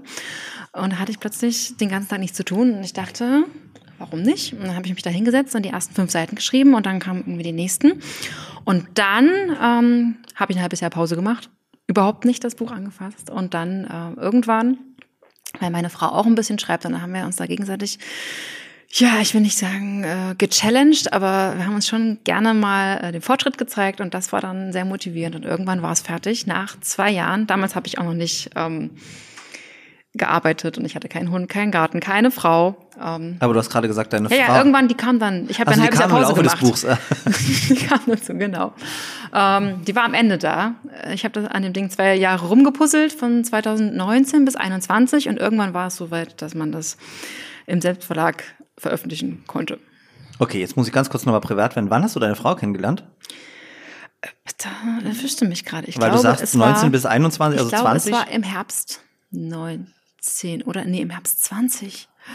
Muss ich, das, ich muss das wissen, oder? Du solltest es wissen. Und ich weiß, ihr seid schon verheiratet. Ja, ich habe auch, also zu unserer Hochzeit, die war jetzt nicht ganz so konventionell, äh, passend zum Podcast. Traditionell ist ja das Heiraten, aber wir haben, oder ich habe, nein, wer von uns? Meine Frau hat ihren Ring schon verloren vor der Hochzeit. okay. Wir waren dann im Standesamt zu dritt, meine Frau, ich und unsere Schwägerin, der einzige Gast, meine Frau hat sich gewünscht, dass es keine Familien gibt. Wir haben es denen auch vorher nicht gesagt, nur eben der Schwägerin. Mhm. Und die waren auch ganz ein bisschen beleidigt eventuell hinterher. Aber dadurch, dass niemand eingeladen war, war es ja okay. Und wir waren da zu dritt. Die Standesbeamtin steht da mit uns quasi alleine und sagt, so, Sie dürfen sich jetzt die, oh, den Ring anstecken. und ich glaube, wir fanden das alle ein bisschen kurios und, ähm, der hat sich aber wiedergefunden, aber vor ein paar Monaten habe ich meinen auch verloren. Ähm, und ich habe mich noch nicht bemüßigt gefühlt, einen neuen zu holen, äh, weil ich mir denke, ja, ist ja schade drum. Unsere Verlierrate ist ja so groß, dass sich das ja. irgendwie dann doch nicht lohnt mit dem Beamtenbonus, den man kriegt, wenn man verheiratet ja. ist. Insofern ähm, Okay, wir, kommen von dieser unromantischen, äh, also sozusagen von dem unromantischen Teil der Hochzeit im Beamtenbund mal zurück zu deinem Buch. Du hast es geschrieben, äh, weil, weil dir, weil du einfach Zeit hattest. Unser eins würde dann sagen, okay, ich lese Bücher oder ich binge Netflix, Prime und was weiß ich nicht durch und du hast gedacht, du schreibst ein Buch. Ähm, ich verstehe immer noch nicht, wieso. Ich Wolltest glaube, du schon immer ein Buch schreiben? War das so ein, so ein inneres Bedürfnis oder, oder, oder hast du gedacht, naja, ich schreibe einfach mal was auf, wird schon irgendjemand lesen wollen? Die meisten Autoren sagen ja immer, ja, ich habe schon immer geschrieben, aber ich habe gar nicht so viel geschrieben. Ich glaube schon ein bisschen, auch immer mal Tagebuch, aber ich bin extrem inkonsequent. Deswegen waren meine Tagebuchstrecken immer nur drei Tage und danach drei Monate nicht und dann wieder zwei Tage oder mhm. sowas. Ähm, aber ich hatte, glaube ich, einfach so eine Art Geschichte im Kopf und dann dachte ich, schreib sie die mal auf. Ja. Um was geht es in deinem Buch? Mit mein, dem schönen Titel Regenbogen oder RAF? Ähm, mein Buch ist eine queere Love Story mit Crime-Elementen oder ein, ähm, Kriminalroman mit queeren Love-Elementen. Das kann man Aber sich das finde ich toll, weil da schließt sich ja die Geschichte zur eventuell fast Polizistin, äh, dass du das jetzt zumindest äh, literarisch verarbeiten konntest. Richtig. Ist ja. das nicht schön? Ja, das ist schön, ja. Ähm, und es geht eben um eine junge Studentin in einer nicht näher beschriebenen Leipziger Großstadt äh, des Ostens. In einer, in einer nicht näher beschriebenen Leipziger Großstadt. Okay. Mhm. Nicht näher beschriebenen Großstadt im Osten. Und ähm, die studiert Mathematik nur Mathematik, nicht Lehramt äh, und hat da eben ihre Schwierigkeiten, mit denen sie äh, klarkommen muss, die Großen und die Kleinen. Dann geht es ein bisschen um ihr WG-Leben, um ihr Liebesleben. Sie hat da ähm, eine äh, Liebesbeziehung, dann kommt noch eine zweite dazu und dann kommt noch eine Leiche dazu. Also alles wird ein bisschen komplizierter, als man das gerne hätte für sein Leben und das ist eben so der grobe Plot. Für wen hast du das geschrieben? Für dich oder hast du auch jemanden im Kopf gehabt? Ich glaube, ich habe es für mich geschrieben, zwei, drei Jahre früher, weil ich einfach wenig oder eigentlich, wenn ich ehrlich bin, überhaupt keine lesbischen Romane hatte, die ich gerne gelesen habe, wo ich dachte, oh, das, das möchte ich lesen. Ich habe eigentlich das geschrieben, was ich lesen möchte, mehr mhm. oder weniger. Und du sagst sozusagen selber wenig lesbische Romane. Wie ist denn die, wie, wie ist denn die Resonanz in der lesbischen Community? Hast du viele Lesungen sozusagen ähm, vor dem Publikum lesbische Frauen oder eher weniger? Also hast du da schon Feedback bekommen zu deinem Buch? Also äh, ich habe positives Feedback bekommen, auch ähm, negatives trauen sich die Leute immer nicht so mhm. richtig natürlich, weil es natürlich auch sensibel ist, wenn man da sagt, ich habe hier mein Buch, das habe ich geschrieben, ähm, das sind natürlich ja. auch sehr private Gedanken, sage ich mal, die man da zu Papier bringt und dann wollen die einem natürlich nichts Negatives sagen. Manchmal, also ich habe aber viel Feedback bekommen, bevor ich es veröffentlicht habe, auch schon, weil ich die auch danach gefragt habe. Natürlich, du willst ja nicht irgendeinen Ramsch ja. irgendwo hinschmeißen, ne, auf den Markt. Ähm, ich habe eine Lesung gehabt die war sehr, sehr cool. Aber ich muss auch sagen, ich bin nicht so richtig dahinter. Ich habe das Insta und äh, Public Relations Game noch nicht so ganz geblickt. Ich bin auch eigentlich zu beschäftigt dafür. Und wenn ich mal ähm, nichts zu tun habe, dann ähm, habe ich trotzdem keine Lust. Und äh, das macht das ein bisschen schwieriger. Also ich bin nicht so im Verkaufsmodus und ähm, das finde ich aber auch irgendwo okay mhm. muss ich sagen. Weil äh, ich das ja nicht schreibe, um davon leben zu können, sondern einfach für mich als Hobby. Du hast es ja im Selbstverlag publiziert. Ja. Ähm, war das von Anfang an klar oder also es gibt ähm, vielleicht ähm, für diejenigen, die das nicht wissen, die Möglichkeit natürlich einem Verlag so ein Manuskript zu schicken, so eine Idee und dann sagt der Verlag ja, nein, vielleicht. Ähm, und dann kann man es im Selbstverlag veröffentlichen. Da kann man im Prinzip alles veröffentlichen, richtig, aber man bezahlt ja. dann dafür auch. Nein. Oh, nein? Doch. Ähm, also natürlich habe ich zuerst das nicht machen wollen im Selbstverlag, weil das ähm, natürlich ein bisschen verpönt ist. Man denkt sich, i Selbstverlag, aber die meisten Leute, die das lesen, die merken gar nicht den Unterschied. Ja. Ähm, die, die achten auch nicht darauf. Also mir wäre es auch egal, wo das Buch jetzt herkommt. Wenn mir jemand sagt, ich habe ein Buch geschrieben, dann frage ich nicht, in welchem Verlag denn, mhm. sondern dann versuche ich das irgendwie äh, zu lesen. Und ich habe erst an Verlag geschrieben, nicht an so super viele. Also ich glaube, es war vielleicht ein Dutzend und es kam aber von keinem Verlag ähm, was zurück. Aber ich glaube, die sind völlig überschwemmt mit Manuskripteinsendungen und Anfragen und ähnlichem. Und es werden ja die wenigsten Bücher im Verlag veröffentlicht. Und wenn dann äh, ist der Zeithorizont so, dass man da extrem lange drauf warten muss, dass das dann irgendwann was wird. Und ähm, da habe ich dann gesagt, äh, okay, ich mache das selber und hat meine Schwägerin das Cover gemacht und ähm, meine Frau ist Korrektur gelesen. Mhm. Und ist deine Frau Deutschlehrerin oder so? Nein, meine Frau ist Politikwissenschaftlerin. Okay. ähm, ja, dann habe ich das äh, quasi selbst gemacht. Was war die Frage? ähm, sozusagen der Hintergrund ist, also sozusagen du hast es ähm, dich dafür entschieden, es selber im Verlag zu machen, weil du äh, im Selbstverlag zu machen. Ähm, hast du es aktiv einem Verlag angeboten oder hast du einfach, weil du wusstest, wie schwierig das ist, einfach gar nicht versucht? Ich weiß es gar nicht mehr ganz genau. Ich glaube tatsächlich, ich habe mich nicht bei Verlagen beworben, sondern bei Agenturen, mhm. weil so, so äh, Buchagenturen, die das dann an Verlage Richtig, ähm, weil äh, mir irgendwie zugetragen wurde oder ich das annehme, dass man mit einem Agenten oder einer Agentin leichter an eine Verlage rankommt. Mhm. Deswegen habe ich es gar nicht Verlagen direkt geschickt, glaube ich. Also ich habe sowieso niemandem ja. geschickt. Das macht man ja anscheinend nicht, sondern ja. man schreibt eine Mail und sagt hier, das ja. ist mein Buch, wollt ihr, wollt ihr nicht? Und dann haben die Agenturen, die ja äh, noch mehr Zulauf vielleicht haben sogar als die Verlage, ähm, sich nicht gemeldet, was glaube ich bei den meisten der Fall ist einfach. Dann habe ich das im Selbstverlag gemacht und im Selbstverlag bezahlst du für die ISBN und da, wo ich das gemacht habe, Books on Demand nennt mhm. sich das, habe ich 19,90 Euro oder was bezahlt dafür, dass das Ding ein ESPN Aber das hat. heißt, es, es wird quasi nicht ähm, eine gewisse Auflage von 2000, 200.000 Stück produziert, sondern wenn man es bestellt, wird es produziert. Dadurch Genau. ist das, also das Print-on-Demand-Verfahren, dadurch ist das Risiko deutlich geringer, weil man nicht irgendwie die Lagerfläche bezahlen muss und eventuell wird es nämlich los, sondern es wird erst Richtig. dann produziert, wenn es geht. Genau. Und jetzt denken ja alle, okay, du bist Autorin, du verdienst Millionen damit. Du hast es mir im Vorfeld schon gerade erzählt, äh, weil ich natürlich das Buch bestellt habe. Ähm, wie viel, wie viel äh, trage ich quasi zu deiner Rente bei, wenn ich so ein Buch kaufe? Du trägst bei 1,72 Euro. Vielen Dank dafür. Was dann noch zu versteuern ist am Ende? Oder äh, Ähm. Oh. ist das schon? Ähm, Tatsächlich habe ich noch nie eine Steuererklärung gemacht. Ich bin vielleicht auch dein erster Gast, der noch nie eine Steuererklärung gemacht hat. das weiß ich nicht. Ich würde jetzt nicht drauf wetten, aber äh, ja, kann sein. Ich habe es mir vorgenommen, aber Aber Ja. äh, wenn ich meine, das, da da steckt eine ganze Menge Persönlichkeit drin, persönliche Geschichten, äh, Herzblut. Ähm, ist das so, dass das so ein einmaliges Projekt ist oder sagst du, nee, ich habe schon die nächste Geschichte, die ich erzählen möchte? Äh, ich arbeite wirklich, also ich muss wirklich sagen, weil ich es manchmal selber nicht so richtig glaube, weil ich so wenig dran arbeite an einer Fortsetzung. Ah, also Ist- tatsächlich an diesem Roman dann. Ja, genau. Die ist äh, vielleicht zu einem, einem Drittel fertig. Und ich habe mir vorgenommen, eigentlich über die Sommerferien ganz viel dran zu arbeiten. Und dann hatte ich gar keine Muse. Muse schon, aber Muse nicht.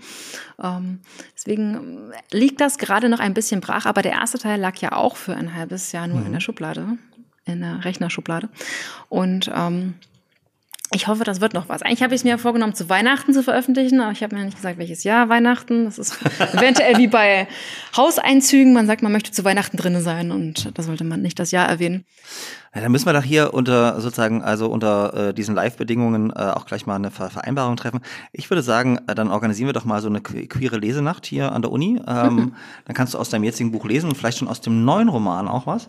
Mir werden auch noch zwei, drei andere ähm, sozusagen Autoren einfallen, zum Beispiel Tommy Thor Lingling, der aus seinem Buch auch was äh, lesen könnte. Ähm, vielleicht sogar mit dem Fokus auf die Erziehungswissenschaftliche Fakultät. Äh, du als Lehrerin kannst ja auch noch ein bisschen was berichten. Ähm, ich sage jetzt mal, November wäre bestimmt ein guter Zeitpunkt. Ähm, ich gucke jetzt gerade mal als Redaktionsteam. Guck doch lieber zu mir. Ja, du, Ähm, du hast doch bestimmt Zeit. Ich habe im November meine ganzen Prüfungen, die Lehrproben, Die Lehrproben. wo man die okay. Klasse vorher ganz genau instruieren muss, dass man auf jeden Nein, Fall, das ist total überhaupt nicht gefaked, die Lehrproben. Das ist immer ganz authentisch. Mhm. man hat ja Besuche von Ja. der äh, Ausbilderin und so und ich habe es meiner Klasse nicht vorher gesagt. Und die haben sie natürlich nicht benommen. Mhm. Und ich hoffe, das wird noch, wenn ich die dann vorher instruiere. Ich wollte einfach mal antesten, wie ist das, wenn ich nichts sage. Und ja. Nicht gut. Äh, okay, also wie, wie, du meinst, November ist keine gute Idee, aber du findest bestimmt Zeit. Ich denke, Dezember ist eine super Idee. Äh, Dezember, so unterm Dezember ist Weihnachtsbaum. wahrscheinlich doof unter äh, den ganzen Weihnachtsstress-Sachen, die man sowieso muss hat. Ja, und dann sind wir schon wieder im neuen Jahr, dann haben wir Buchmesse und so. Aber andererseits ist es auch richtig super, wenn wir im November das machen, weil ich dann eine ganz tolle Ausrede habe, warum meine Lehrprobe mies geworden ist. Ich wusste ja, es liegt einfach nur an den Ausreden, die man finden muss für die äh, erste queere Lesenacht an der Universität Leipzig, präsentiert von Stabstelle Chancengleichheit, Diversität und Familie und dem Podcast Traditionell und Konventionell. Ähm, nein, aber das meine ich ganz ernst, weil ich finde es eigentlich ähm, eine schöne, schöne Sache auch zu zeigen, was Absolventen unserer Universität ähm, so produzieren. Und so ein Buch ist ja wie, wie so ein eigenes Baby quasi, was man dann irgendwie ähm, produziert hat. Ist deine Frau, du hast ja gesagt, sie hat auch Korrektur gelesen, eigentlich eine sehr, sehr eine große Kritikerin oder findet sie das alles toll, was du da so produzierst? Wie furchtbar wäre das, wenn meine Frau alles toll finde, was ich äh, pro produziere und sage und mache. Nein, also sie kann da schon ehrliches Feedback geben und auch ähm, Gutes, finde ich. Und das ist eine sehr große Bereicherung für mich. Sie schreibt auch viel, aber sie möchte nichts veröffentlichen. Ach so, okay, also es ist tatsächlich eher für sich selber oder für dich oder für euch oder für die Freundinnen, Verwandten. Okay. Ja. Ähm, ich würde jetzt ganz gerne äh, mal zur Überraschungskategorie übergehen. Wir, die Studie, die heben wir uns dann noch auf. Das ist, glaube ich, auch nochmal ein spannendes, ähm, spannende Gesprächskategorie. Aber ich habe hab jetzt einfach Lust auf Überraschung. Okay. Wir schauen mal an, ob das in eine Dramaturgie passt, weiß ich nicht. Ach, wie süß. Äh, wir haben einen Umschlag. Ich, ich muss ja mal sagen, wenn das Team sich keine Gedanken zum Umschlag macht, bin ich immer ein bisschen enttäuscht. Wir hatten Hunde, Katzen und was weiß ich nicht alles. Hier habe ich einen wunderbaren DIN A4-Umschlag, wo ähm, ich würde sagen, zwei männlich gelesene Personen mit Happy Pride drauf sind und einmal ähm, Zeichnungen von der Netflix-Serie Sex Education, würde ich sagen. Kennst du eigentlich Sex Education? Natürlich, ein großer Fan. Ja, ich liebe es auch. Gut, gucken wir mal auf die ähm, Überraschungskategorie. Trommelwirbel wird eingespielt. War das alles? Habe ich was vergessen? Manchmal vergesse ich ja auch Sachen. Nein, war es alles. Okay. Überraschungskategorie. Serien wie Heartstopper, Heartstopper und Sex, äh, Nochmal von vorn. Serien wie Heartstopper und Sex Education greifen queere Themen im Schulkontext auf. Doch es gibt wenige Serien oder Filme, in denen es wie in Carinas Buch um die Studienzeit geht. Stellt euch vor, Regenbogen oder RAF würde verfilmt werden. Stellst du dir bestimmt gerne vor. Natürlich. Was sind Unterschiede, wenn das Leben von jungen queeren Erwachsenen und von Nicht-Jugendlichen dargestellt werden wird? Nee, was sind Unterschiede, wenn das Leben von jungen queeren Erwachsenen und von Nicht-Jugendlichen dargestellt wird? Ich verstehe die Frage nicht.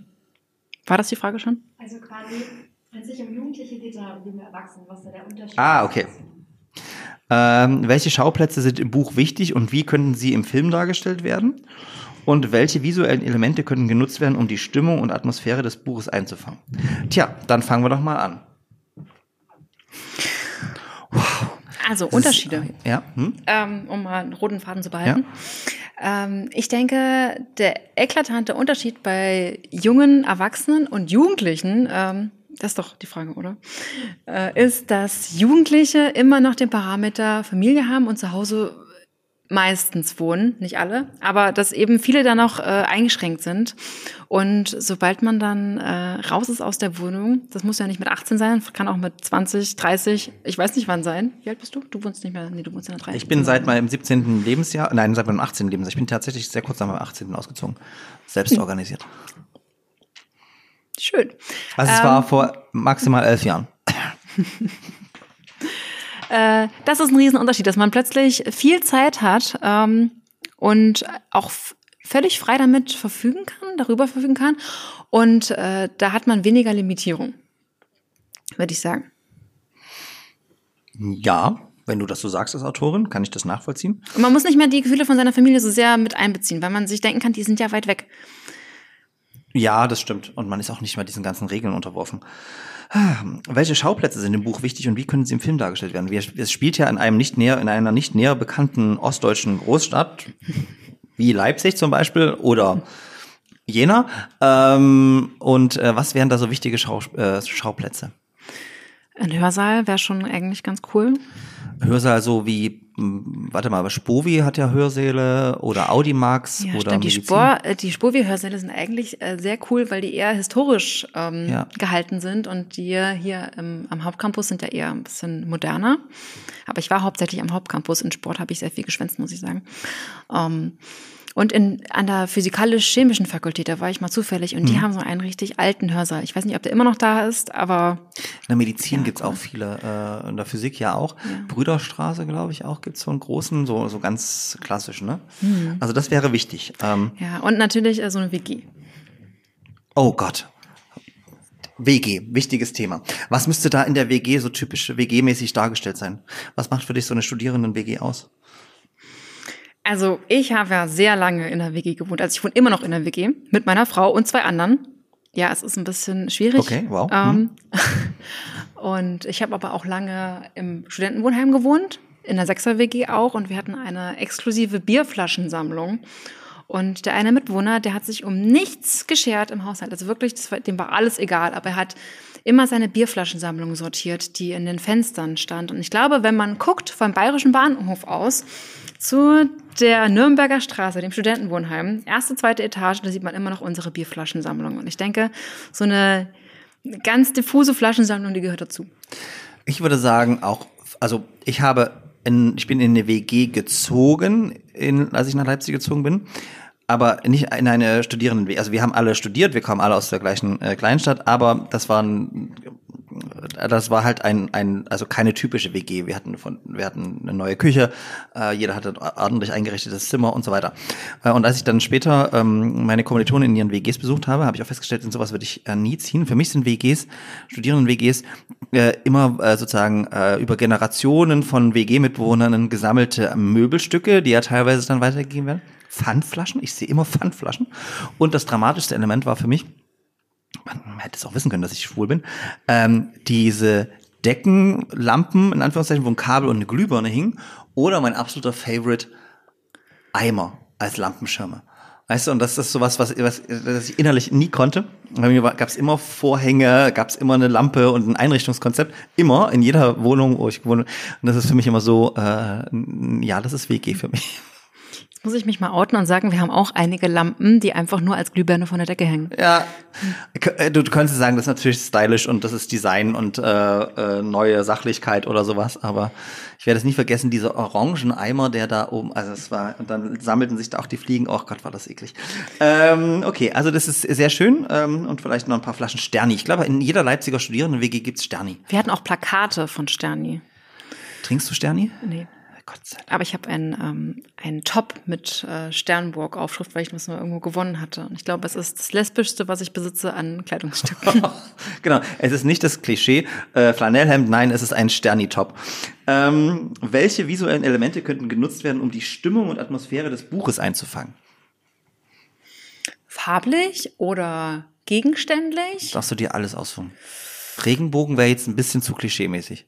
Ja, nee, das äh, kommt auch eigentlich ja. nicht vor, nur am Rande. Nur im Titel. So, zur Titelgebung, ja. ja. Das ist ja das Schlimmste, einen Titel zu finden. Und man hat ja im Verlag, wird einem ein Titel vorgeschlagen, aber wenn man das selber macht, muss man sich selber was ausdenken und dann nimmt man halt irgendwas. Ne? Und das kommt bei raus.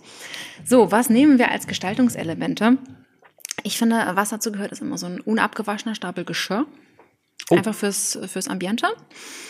Ähm, und irgendwas Zweckentfremdetes was zweckentfremdetes. Also, also ein Eimer als Lampenschirm zählt nicht. Doch, ich denke, das wäre super. Du kannst dir jetzt noch was aussuchen. Äh, ich, ich bin nicht so gut im Zweckentfremden. Ne? Ich bin ja eher so im, das muss so dafür gemacht werden. Ich bin da sehr, ich bin, glaube ich, sehr deutsch. Oh Gott, ich bin auch ein Kleingärtner, ich bin so Spießer, ne? Muss alles ordentlich sein. Und ja, keine krachende Mittagsruhe. Okay, nein, es ist ja dein Buch. Ähm, ich werde kein Regisseur, ich werde, ich werde, ich, ich moderiere deine, deine Premiere äh, des Films. Sehr schön. Ähm, Wäre das eine Option tatsächlich, wenn dir, wenn dir jemand kommen würde und sagen würde, äh, okay, hier hast du, sag Geld, äh, ich verfilme dein Buch? Natürlich. Also wie wichtig wäre dir Mitsprache? Alles. Es kommt darauf an, wie groß der Sack ist. Haben wir Scheine, haben wir Münzen? Ähm, ne? Äh, ja, also das ist ja noch keine Option. Insofern äh, habe ich mir noch nicht die Gedanken drüber gemacht, aber ich glaube, ähm, wenn da was komplett schief läuft, würde ich mich schon beschweren. Aber kann es das? Weiß ich nicht. Ich glaube, einige Autoren würden sagen ja. Äh, aber okay. Ja, ähm, naja, ich habe auch äh, Personenbeschreibungen meistens so gehalten, dass die nicht so detailliert sind, dass man sich selber irgendwie vorstellen muss, wie die Personen aussehen. Und äh, da kann man dann, hat man viel Spielraum. Das stimmt allerdings. Ich sehe, das wird ein, ein großartiger Film, den wir dann hier demnächst äh, featuren. Equality Productions, wir haben ja also der traditionelle unkonventionelle Podcast wird ja auch von Equality Productions äh, produziert. Von daher können wir auch mal über äh, die Produktion deines äh, Buches reden. Ja, vielen Dank an unsere Redaktion für die tolle Überraschungskategorie. Ähm, man könnte den Eindruck gewinnen, dass Jules dein Buch sehr mag aus unserer Redaktion. So, und ähm, damit dann auch wieder äh, zurück zum Text. So, wir sind.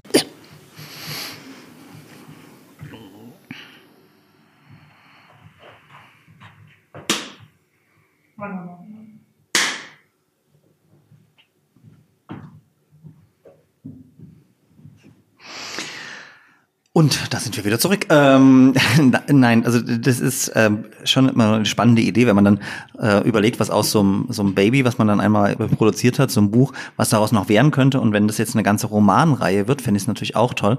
Robert Merl hat mit der Fortune de France, glaube ich, 13 Bände oder so geschrieben über mehrere Generationen. Das finde ich auch nochmal schön, äh, wenn man dann sozusagen von den Enkelkindern und so weiter noch äh, der ersten Romanfigur noch was lesen könnte. Du 13 Bände? Ich glaube, wenn man jedes Mal zwei Jahre rechnet, sind es 26 Jahre, die ich damit beschäftigt wäre. Ich glaube, Robert Merl war sein ganzes Leben damit beschäftigt, ja. Na gut, dann. Ja, hättest du Zeit, ne? Also nebenbei immer mal so zwei Jahre.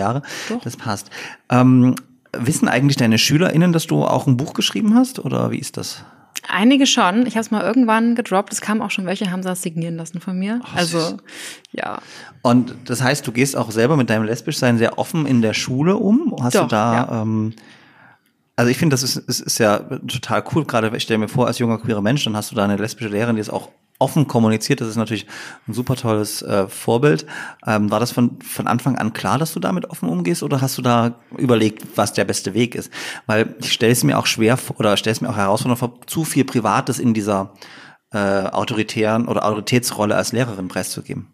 Also für mich war das eigentlich gar keine Frage und ich drop das auch in fast jeder Klasse mal irgendwie nebenbei, dass ich eine Frau habe, ähm, weil mir das als Schülerin so wichtig gewesen wäre. Es gab aber niemanden in der Lehrerschaft, die das irgendwie äh, kommuniziert hätten. Also man wusste es einfach nicht. Es gab eine Lehrerin, ähm, da wurde vermutet, dass sie lesbisch sein konnte, einfach weil sie seltsam war. Und das, ähm, das ist jetzt keine Kausalität, die ich so stehen lassen möchte, die ich für meine Schule haben möchte. Und ich finde das ähm, für mein jüngeres Ich wäre es sehr wichtig gewesen, aber das gab es einfach nicht. Und ich bin vor acht Jahren aus der Schule rausgegangen. Also es ist nicht so lange her. Mhm. Vielleicht äh, liegt es am ländlichen Raum, aber ähm, das war gar kein Thema, überhaupt nicht. Und deswegen ähm, erwähne ich das auch häufig. Aber es gibt auch viele ReferendarInnen, die ich kenne. Wir haben ja einen Tag pro Woche Seminartag, wo man sich da in seiner Gruppe mhm. austauscht. Da hat man nochmal solche bildungswissenschaftlichen Sachen, die man eigentlich an der Uni schon mal hatte und nochmal Fachthemen, was auch immer. Und ähm, da gibt es sehr viele queere äh, Kolleginnen und Kollegen, die das nicht ihren Schülern sagen. Weil? Also habt ihr darüber geredet, warum ja, sie es machen? Ja, weil, weil die das einfach, also ich glaube, die sind auch nicht unbedingt äh, familiär geoutet und dann okay. ist es natürlich schwierig, das in der ja, Schule klar. zu erzählen. Ja, aber für mich ist das gar kein Problem. Und gibt's gibt's äh, sozusagen ähm, da ähm, Unterschiede in der Reaktion des, des Kollegiums, der Lehrerin oder der, der Schülerin oder sind die alle total entspannt, offen und finden es cool? Also bis jetzt hat sich noch niemand äh, negativ geäußert. Ich habe es einmal ähm, äh, gesagt, äh, ich, das war vielleicht ein doofer Zeitpunkt, aber in der achten Klasse oder neunte, doch es war achte, ähm, ist es ja durchaus üblich, schwul als Schimpfwort mhm. zu nutzen und so. Und da geht bei mir natürlich die Hutschnur.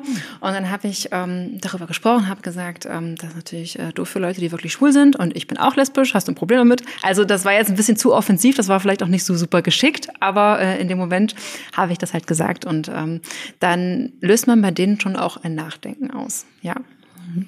Ja, das stimmt. Also das ähm, auf der einen Seite ist es sehr offensiv, aber ich verstehe total, dass man da äh, getriggert wird.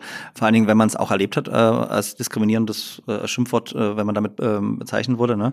Ähm, und ich glaube, das ist ja immer das das Wichtigste, denke ich, in, man kann ganz tolle Projekte, ganz tolle ähm, Ideen dazu entwickeln, aber ich glaube, äh, man kriegt Menschen, man, ähm, man sensibilisiert Menschen dafür, wenn man sie in ihrer eigenen Lebenswirklichkeit abholt und äh, sie müssen halt einen queeren Menschen mal kennenlernen, weil ganz häufig, also ich meiner Erfahrung nach sind viele Leute, die queere Menschen diskriminieren, haben einfach vermeintlich keinen Kontakt zu queeren Menschen. Und gerade auf dem Dorf gibt es natürlich genauso schwule, Lesben, Trans, Interpersonen auf jeden Fall. Ähm, und wenn man dann sagt, okay, magst du den oder die? Äh, ja, na klar, ist ganz nett. Ja, okay, die ist mit einer Frau zusammen. Ne? Also und dann ist es auf einmal auf einmal normal und kann man sich vielleicht weniger negativ und abfällig äußern. Ja, ja, es ist auch super wichtig. Ich habe äh, eine AG, die ich leite im Sport und da habe ich erzählt irgendwie von meiner Frau und ich dachte auch, äh, die wissen das und die meisten wussten das, aber die eine, ganz süß, fünfte Klasse, war so, oh, sind sie lesbisch? Hat sie wirklich geflüstert? Und ich so, ja, bin ich. Und für die war das wahrscheinlich der erste Kontakt. Ja. Ja, mit einer queeren Person vielleicht. Also, ne? Und da gab es auch noch nicht so die Situation, dass die Eltern dann zu ihnen gekommen sind, äh, zu dir gekommen sind, Entschuldigung, jetzt sind wir schon bei sie, äh, die gekommen sind, also das können sie den Kindern, also wenn, können sie den Kindern ja nicht sagen. Nee, wenn sie das nee. zu Hause machen, ist das ja ihre Sache oder ich sowas. Glaub, ich ich raste sehr selten aus, aber ich glaube, da würde ich einen mittelgroßen Ausraster kriegen, wenn die Eltern da kämen und sich beschweren. Ja. Eltern beschweren sich auch so schon, aber. Ja, als Lehrerin ja. hast du natürlich eine wichtige Vorbildrolle, ähm, gerade für äh, Jugendliche. Und ähm, wie es der Zufall so will, ähm, gibt es dazu die Studie des Monats. Und die schauen wir uns jetzt mal gemeinsam an. Unbedingt. Nein, so ein Spiegel wäre noch cool, neben der Kamera. Oh ja. Oh, was waren die Fragen? Doch, ich weiß noch. Schulkontext und eigene Erfahrung. Ja.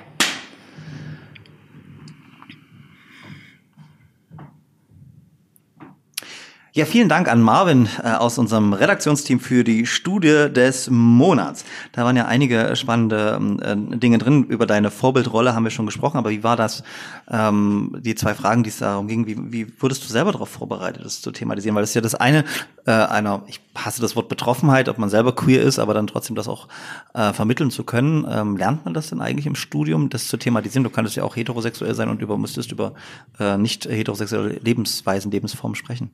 Da kann ich ausnahmsweise mal sehr klar drauf antworten mit Nein. Im Studium wurde das überhaupt nicht thematisiert. Ähm, also weder, dass man irgendwie Aufgaben gestalten sollte, dass die irgendwie äh, verschiedene Wirklichkeiten abbilden, noch dass es irgendwie im Sportstudium wichtig gewesen wäre, wie man zum Beispiel mit Transkindern umgeht. Mhm. Und an den Seminaren, die wir jetzt aber im Referendariat haben, wöchentlich, war das schon mal Thema. Die Rosalinde kam zu uns. Ah, ich wollte dich gerade auf das Schulprojekt ja. noch ansprechen. Sehr cool. Ja, ja. das fand ich ähm, sehr schön. Die haben auch schöne Methoden mitgebracht und ich fand das sehr bereichernd. Und es hat auch den anderen ReferendarInnen nochmal die Augen, glaube ich, ein bisschen geöffnet dafür, wie wichtig das ist, ähm, dass man ähm, auch zeigt, dass man irgendwie ein Ally ist, würde ich behaupten ähm, weil das für die, wie für meine Lehrer, meine Lehrer waren ja bestimmt auch nicht irgendwie äh, homophob oder irgendwas, aber die haben einfach nicht deutlich gemacht, dass sie das unterstützen. Ähm, und das ist natürlich was, wo wir äh, dran schrauben können. Und ähm, in diesem äh, Seminar von der Rosalinde ging es auch äh, darum, wie man mit Transkindern umgeht.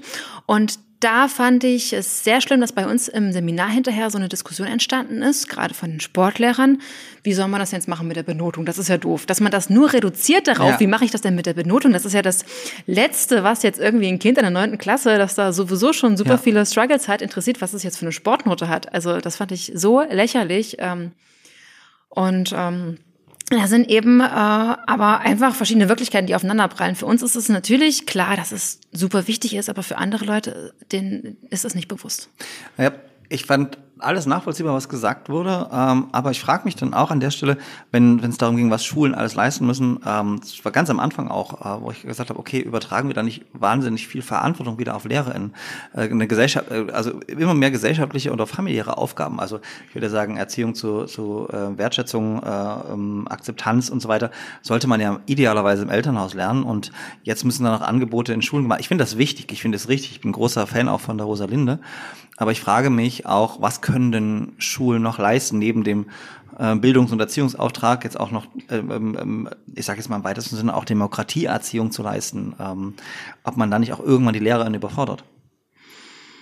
Ähm, ja, das ist natürlich ein wichtiger Punkt. Wir sind auch gar nicht auf Demokratiebildung so richtig ähm, spezialisiert, würde ich behaupten. Also ich hatte kein Seminar oder irgendeine Veranstaltung an der Uni, die einen direkt dahin bringt, dass man das gut machen soll. Und es steht aber eigentlich in jedem Lehrplan, dass man diese Demokratieerziehung mit ja. forcieren soll.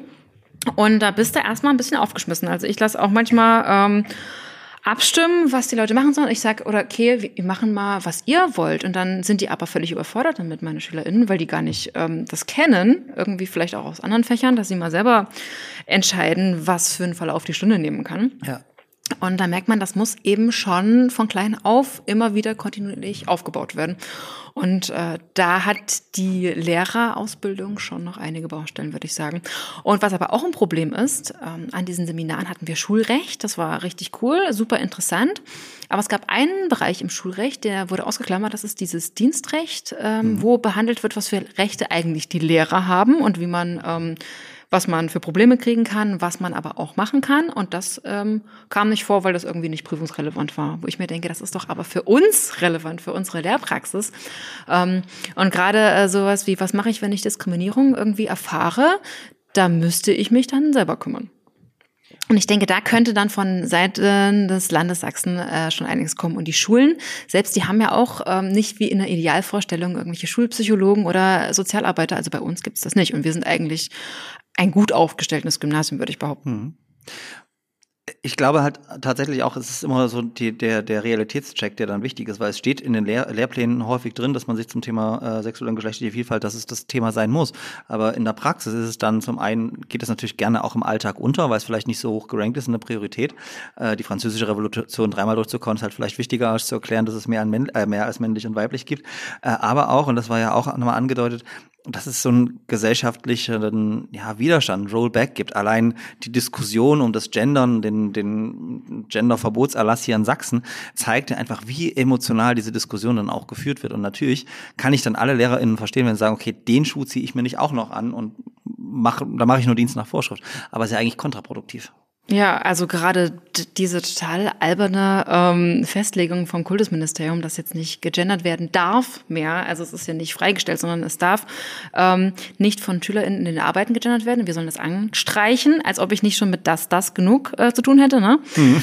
Ähm, und da macht man sich unnötig Probleme. Da macht man Probleme auf zwischen dem Kollegium und zwischen den SchülerInnen, einfach ähm, weil natürlich es einige gibt, die da äh, ich sag mal, engagiert sind und dann, wenn du eigentlich als engagierte Lehrerin da bist, möchtest du dem ja auch nicht ja. Ähm, irgendwie im Weg stehen und sowas. Ich glaube, ich würde das auch nicht anstreichen. Ich meine, wir haben einen Lehrermangel, wir brauchen 1200 Lehrer in, in Sachsen und ich denke, niemand wird rausgeschmissen, weil er äh, sich das, also, ne, ja. weil er diesen Erlass vielleicht ignoriert, würde ich behaupten, aber ich bin ja auch nur kleiner Referendar, vielleicht kriege ich nächste Woche meine Lehrstelle entzogen, weil ich das jetzt gesagt habe. Ich denke nicht. Wir veröffentlichen ähm, das in zwei Wochen. okay, habe ich ja noch ein bisschen Zeit bis zu Beginn des Schuljahres. Die Sommerferien sind noch laufend. Aber tatsächlich ist es ja immer, das, ich, ich weiß nicht, wo die Angst vorm Gendern herkommt. Ja, wir haben neulich auch Diskussionen gehabt. Also ich kann ja auch sagen, an der Uni wird niemand, also wird keine Hausarbeit schlechter bewertet, weil man nicht gendert oder weil man gendert.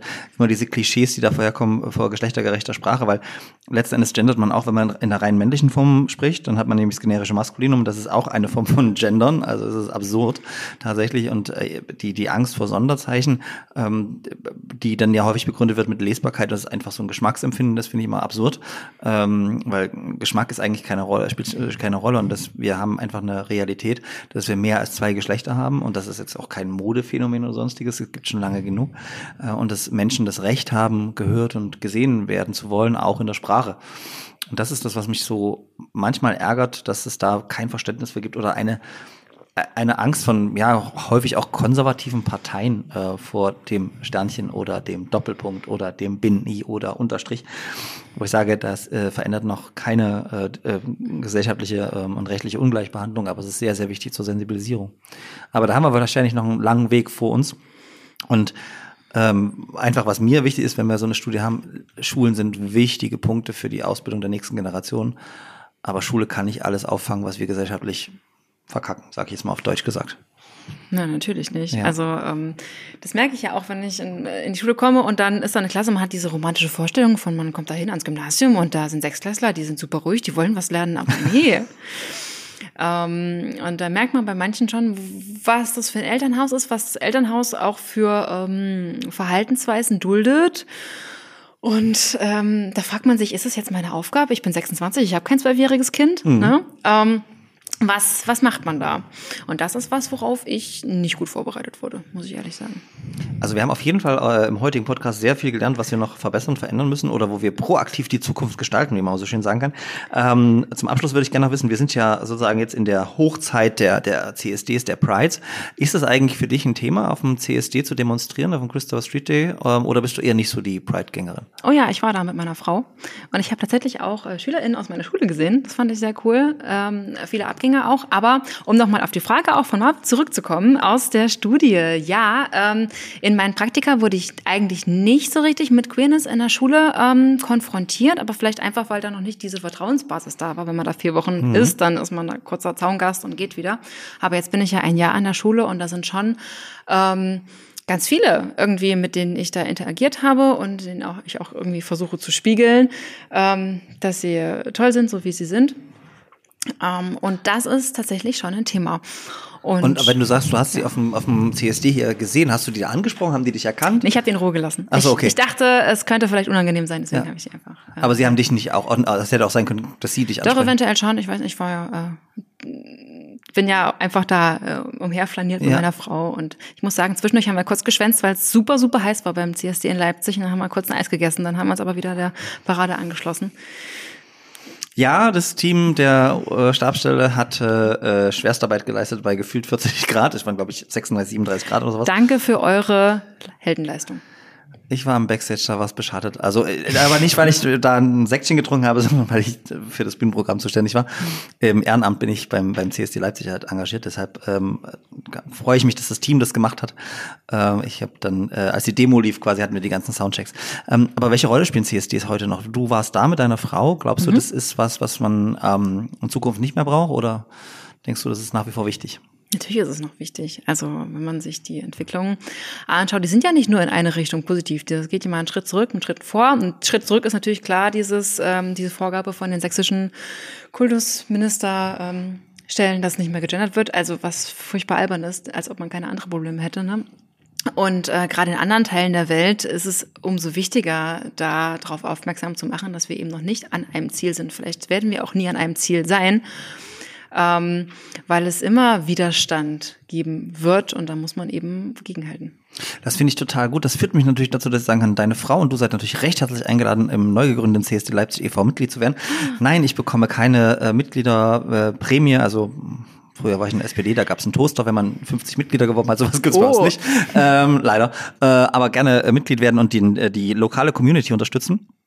Ähm, und ähm, bevor wir sozusagen äh, jetzt das Mitgliedsformular gleich online ausfüllen und wir dich als Vorstand auch direkt aufnehmen und deine Frau natürlich, ähm, noch eine Frage. Wir sind jetzt so in der Jahreshälfte. Du hast vorhin berichtet, dass du geplant hast, dein zweites Buch weitestgehend fertig zu schreiben, aber und deine Prüfungen stehen im äh, November an. Was hast du sonst so privat noch geplant für dieses Jahr? Ehrlich gesagt werden wir irgendwann vielleicht von Zugezogenen zu Weggezogenen, weil wir eigentlich nach Mecklenburg-Vorpommern wollen langfristig haben wir diese Vorstellung von Meer und mhm. Haus in der Nähe vom Strand und es kostet alles nicht so viel. Also ein Haus. Ähm, und das ist sehr, sehr schwierig, wenn man einmal fest verbeamtet ist, ah, okay. zu wechseln. Da braucht man einen gleichwertigen Wechselpartner. Ja. Im Sinne von jemand, der zufällig auch von MacPom nach Sachsen möchte zu dem Zeitpunkt. Und das ist nicht einfach. Und nach dem Ref hat man aber freie Wahl. Deswegen dachte ich, wechseln wir gleich und meine Frau will ein neues Studium anfangen, weil, das möchte ich natürlich nicht allen PolitikwissenschaftlerInnen unterstellen, ähm, sie festgestellt hat, damit kann man gar nicht so viel Geld verdienen, beziehungsweise eine Rolle finden, wo man ähm, eben aufgeht. Deswegen will sie noch was anderes studieren und Deswegen und würde sie im Herbst schon mal vorziehen quasi. Wir suchen auch gerade nach Wohnungen. Also falls hier jemand ist, der in Wismar eine Wohnung frei hat, meldet euch. Ich würde mal nachfragen, ich kenne in MacPom, also tatsächlich wohnt mein bester Freund in Neubrandenburg äh, und äh, ist da tatsächlich über das Seiteneinsteigerprogramm jetzt auch Lehrer. Hat hier in Leipzig auch studiert, Philosophie und Geschichte und äh, mhm. äh, genau, und äh, ein paar Leute kenne ich auch vom CSD in Schwerin und so. Also von daher kann ich das gerne äh, mal nutzen. Aber das heißt, du wirst Leipzig für MacPom verlassen. Okay, wir haben kein Meer, aber wir haben Seen. Hallo. Das ist doch auch schön. Das stimmt, aber ich war ehrlich gesagt gar nicht so oft an den Seen dieses Jahr. Und ich rede mir ein, ich wäre öfter am Meer, weil Meer einfach noch ein bisschen cooler ist als die Seen. Und MacPom hat auch so viele offene Lehrerstellen. Das stimmt. Und die, die verdienen es auch. Tolles Bundesland. Mhm. und das heißt aber, das wird dieses Jahr, wenn deine Frau vorzieht äh, und du nach deinen Prüfungen dann. Na, mein ähm, Ref geht noch bis zum Januar. Ja. Und dann, oh, ich habe noch gar nicht meiner Schulleiterin Bescheid gesagt, dass ich dann gehe. Wenn sie euren Podcast hört, was sie bestimmt macht, dann erfährt sie das Wofür so. du da jetzt sorgen wirst. genau. Dann wünschen wir dir natürlich ähm, maximale Erfolge. Wir sehen uns aber, bevor du nach MacProm ziehst, natürlich im November zur queeren Lesenacht, die wir in der kleinen Schnittpause ja gerade schon detailliert durchgeplant und besprochen haben. Redaktionsteam ist äh, stolz drauf und ähm, ich danke dir auf jeden Fall für das tolle Gespräch und dafür, dass du als Vorbild für künftige GästInnen äh, Wein mitgebracht hast. Also wir freuen uns über jede Form von Alkohol ähm, als äh, Gratisbeigabe hier bei Traditionell und Konventionell, dem Diversity Podcast. Sehr gerne. Kann ich noch was sagen? Du darfst natürlich noch was sagen. Also wenn du mich sehen möchtest vor November, vor unserer Lesenacht, ich habe ja ganz kurz angeschnitten, dass ich Judoka bin. Ja. Das ist übrigens die korrekte Form für Männer und Frauen. Ähm, am 2. September sind die Playoffs unserer Bundesliga. Unser Frauen-Bundesliga-Team hat sich nämlich qualifiziert für das Viertelfinale sozusagen und wir haben das nach Leipzig geholt am 2. September um 13 Uhr in der Brüderstraße in Leipzig. Ah, sehr cool. Das äh, schreiben wir auf jeden Fall in die Show Notes, ja. äh, dass da möglichst viele Menschen hinkommen. Mein letzter Kampftag. Dein letzter Kampftag, um Gottes Willen, da trinken wir hinterher ein. Ähm, Oder vorher, dann geht's vielleicht besser. Äh, das, das hast du jetzt gesagt, das werden wir natürlich äh, für uns behalten. Ähm, ich erinnere euch nochmal an unser kleines Gewinnspiel. Folgt uns bei Instagram, schreibt uns eine Nachricht mit eurer ähm, Follower-Nummer, dann gibt es ein großes Merch-Paket zu gewinnen. Ansonsten ähm, gebt uns fünf Sterne bei Apple Podcast dieser und überall dort, wo man uns bewerten kann. Ähm, liked uns bei YouTube und äh, lasst ganz, ganz, ganz, ganz, ganz viel Liebe da. Ich danke meinem wunderbaren Gast für dieses tolle Gespräch heute und natürlich auch dem Podcast-Team für die Vorbereitung und dass sie das Ganze im Nachgang so schneiden, dass wir nicht nur gut aussehen, kompetent wirken und vollkommen nüchtern. In diesem Sinne, das war Folge 29 von Traditionell und Konventionell, dem Diversity Podcast und wir hören und sehen uns bei der nächsten Folge. Tschüss.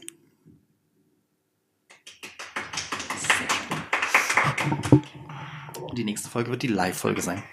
Das ist die 30. Also quasi.